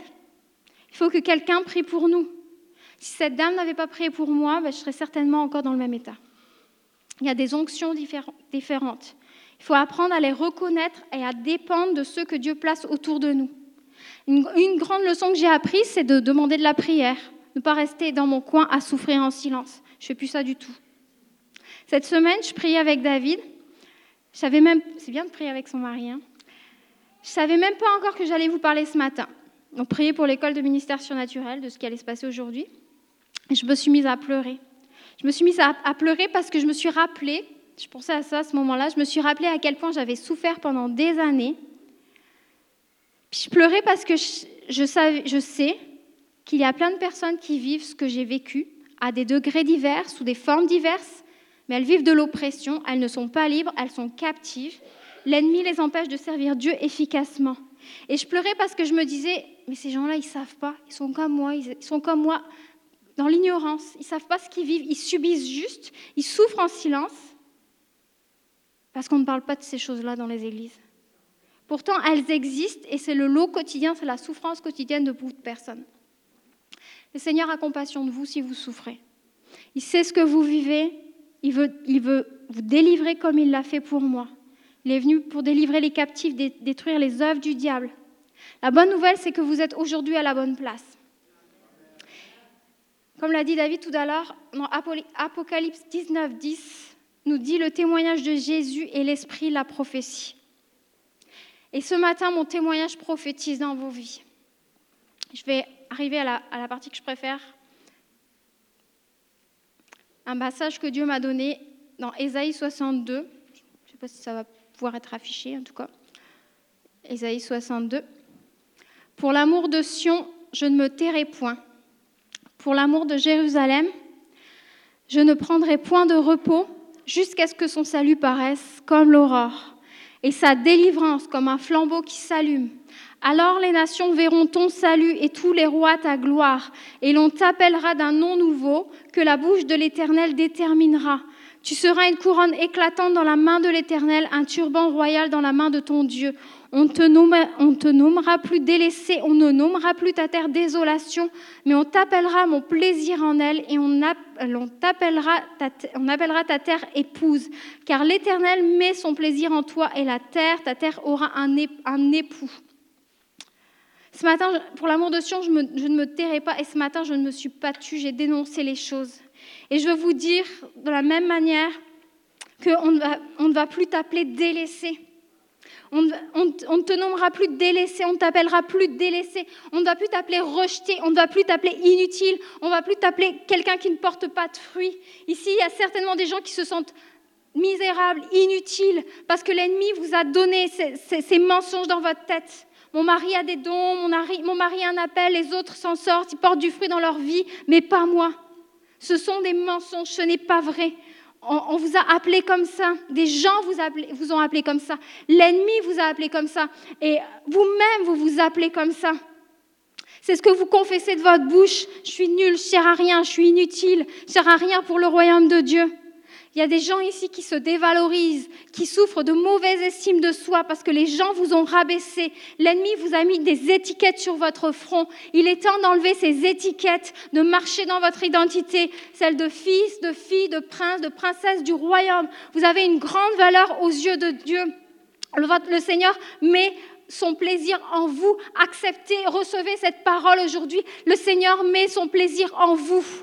Et ce qu'il a fait en moi dans ma vie, il veut le faire aussi. Vous êtes précieux, vous avez un rôle à jouer pour que le royaume de Dieu avance. Chacun a un rôle et une onction spécifique, un appel spécifique. On est tous appelés à entrer dans les œuvres glorieuses que Dieu a appelées à préparer d'avance, mais pour entrer ces paroles, pour entrer dans ces œuvres glorieuses, il faut qu'on soit libre. On ne peut plus être dans la captivité. La liberté n'est pas une option. Jésus est venu détruire les œuvres des ténèbres. Jésus est venu libérer les captifs. Il est temps d'entrer dans ta liberté.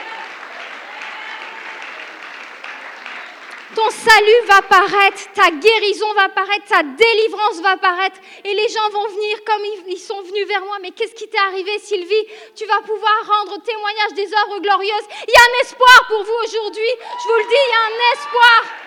Il y a des gens ici qui sont oppressés, opprimés depuis des années. Il y a des gens qui sont dépressifs, qui s'en sortent pas. Mais Jésus est venu détruire les œuvres des ténèbres dans ta vie et vous allez, être au bénéfice de l'onction qui est ici et il va y avoir des temps de délivrance. Aujourd'hui est un jour de délivrance, une journée qui inaugure ta délivrance. Parce que le Seigneur veut briser tout joug, tout fardeau, toute chaîne qui te retienne, qui te paralyse. Ce que le Seigneur a fait pour moi, c'est pas juste pour me montrer là, regardez, c'est moi Sylvie Terry qui a un grand appel prophétique. Non, c'est juste pour vous dire que oui, le Seigneur veut vous équiper, veut vous relâcher.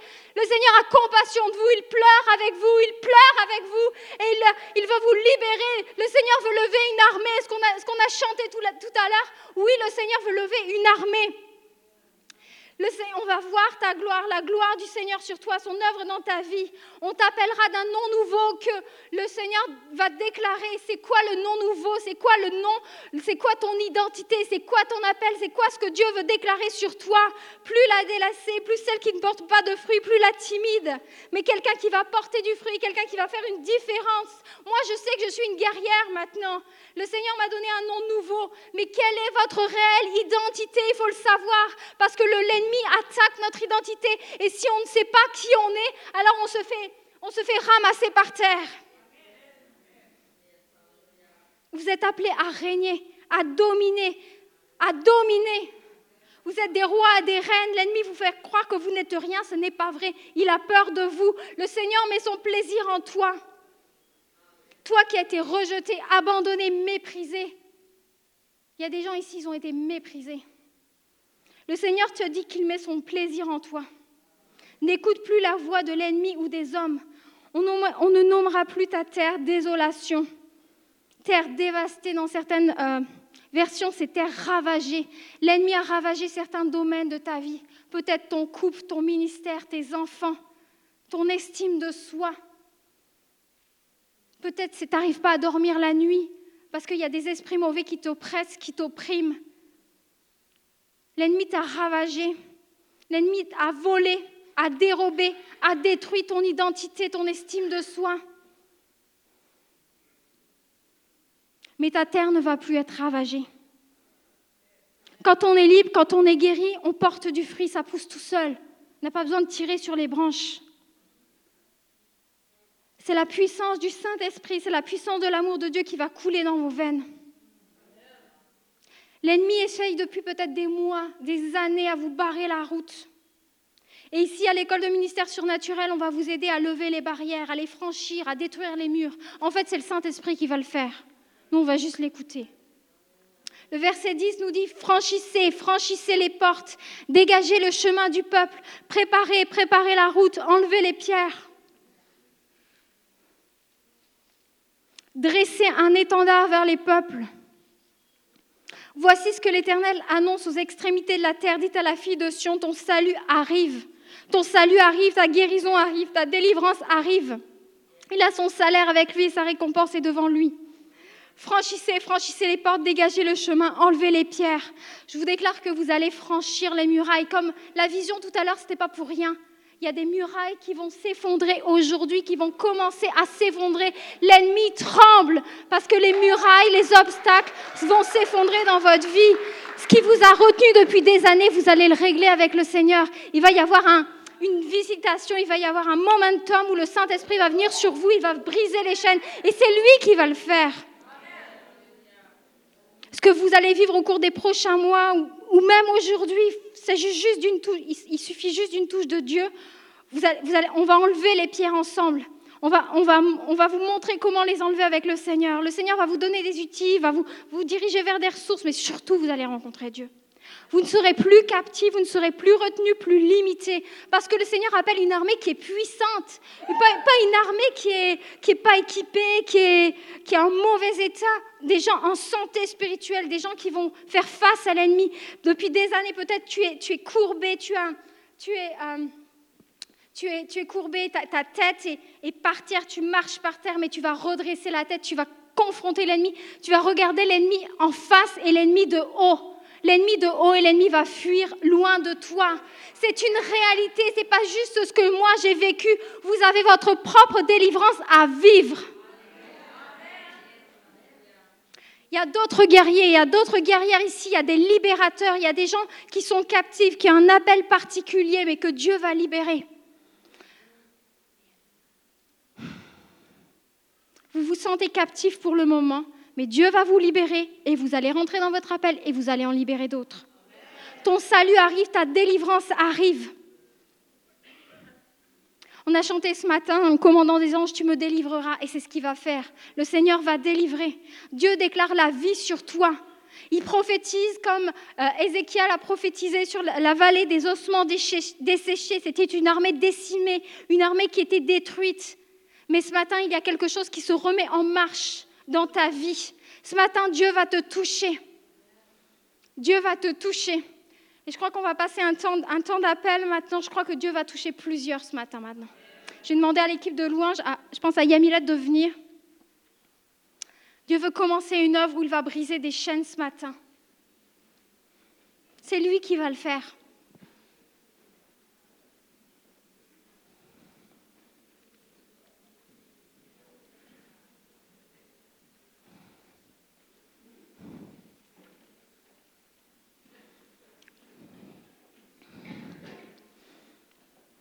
Saint-Esprit, on t'appelle maintenant. On t'appelle, tu connais tes enfants. Tu connais tes enfants, ceux qui pleurent, ceux qui sont dans les larmes, dans la captivité, dans la prison intérieure. Aujourd'hui, tu les appelles à la libération, à la délivrance, à sortir de leur prison.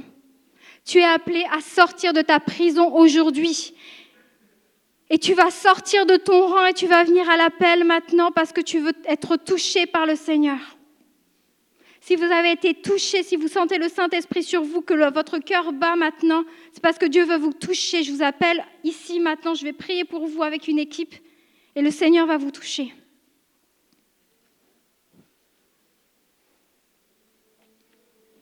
Le Seigneur veut faire une œuvre. Il n'a pas voulu que je parle juste ce matin-là. Si vous n'êtes pas venu pour, pour écouter Sylvie Terry, vous êtes venu pour toucher Dieu. Et Dieu va vous toucher. Il va briser les chaînes. C'est plus qu'un chant.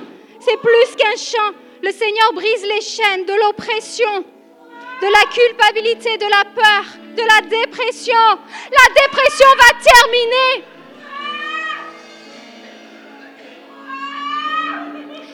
les chaînes du péché, du, rejet, les chaînes du rejet.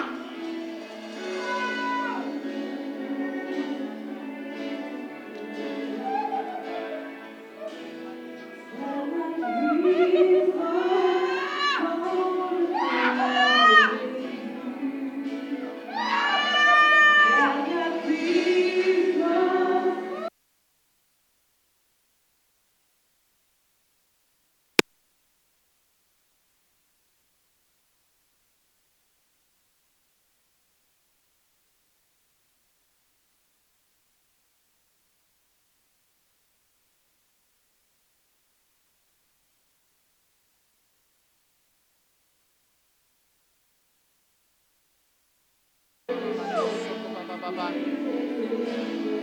Fixez vos yeux sur le Seigneur. C'est lui le libérateur. Alléluia.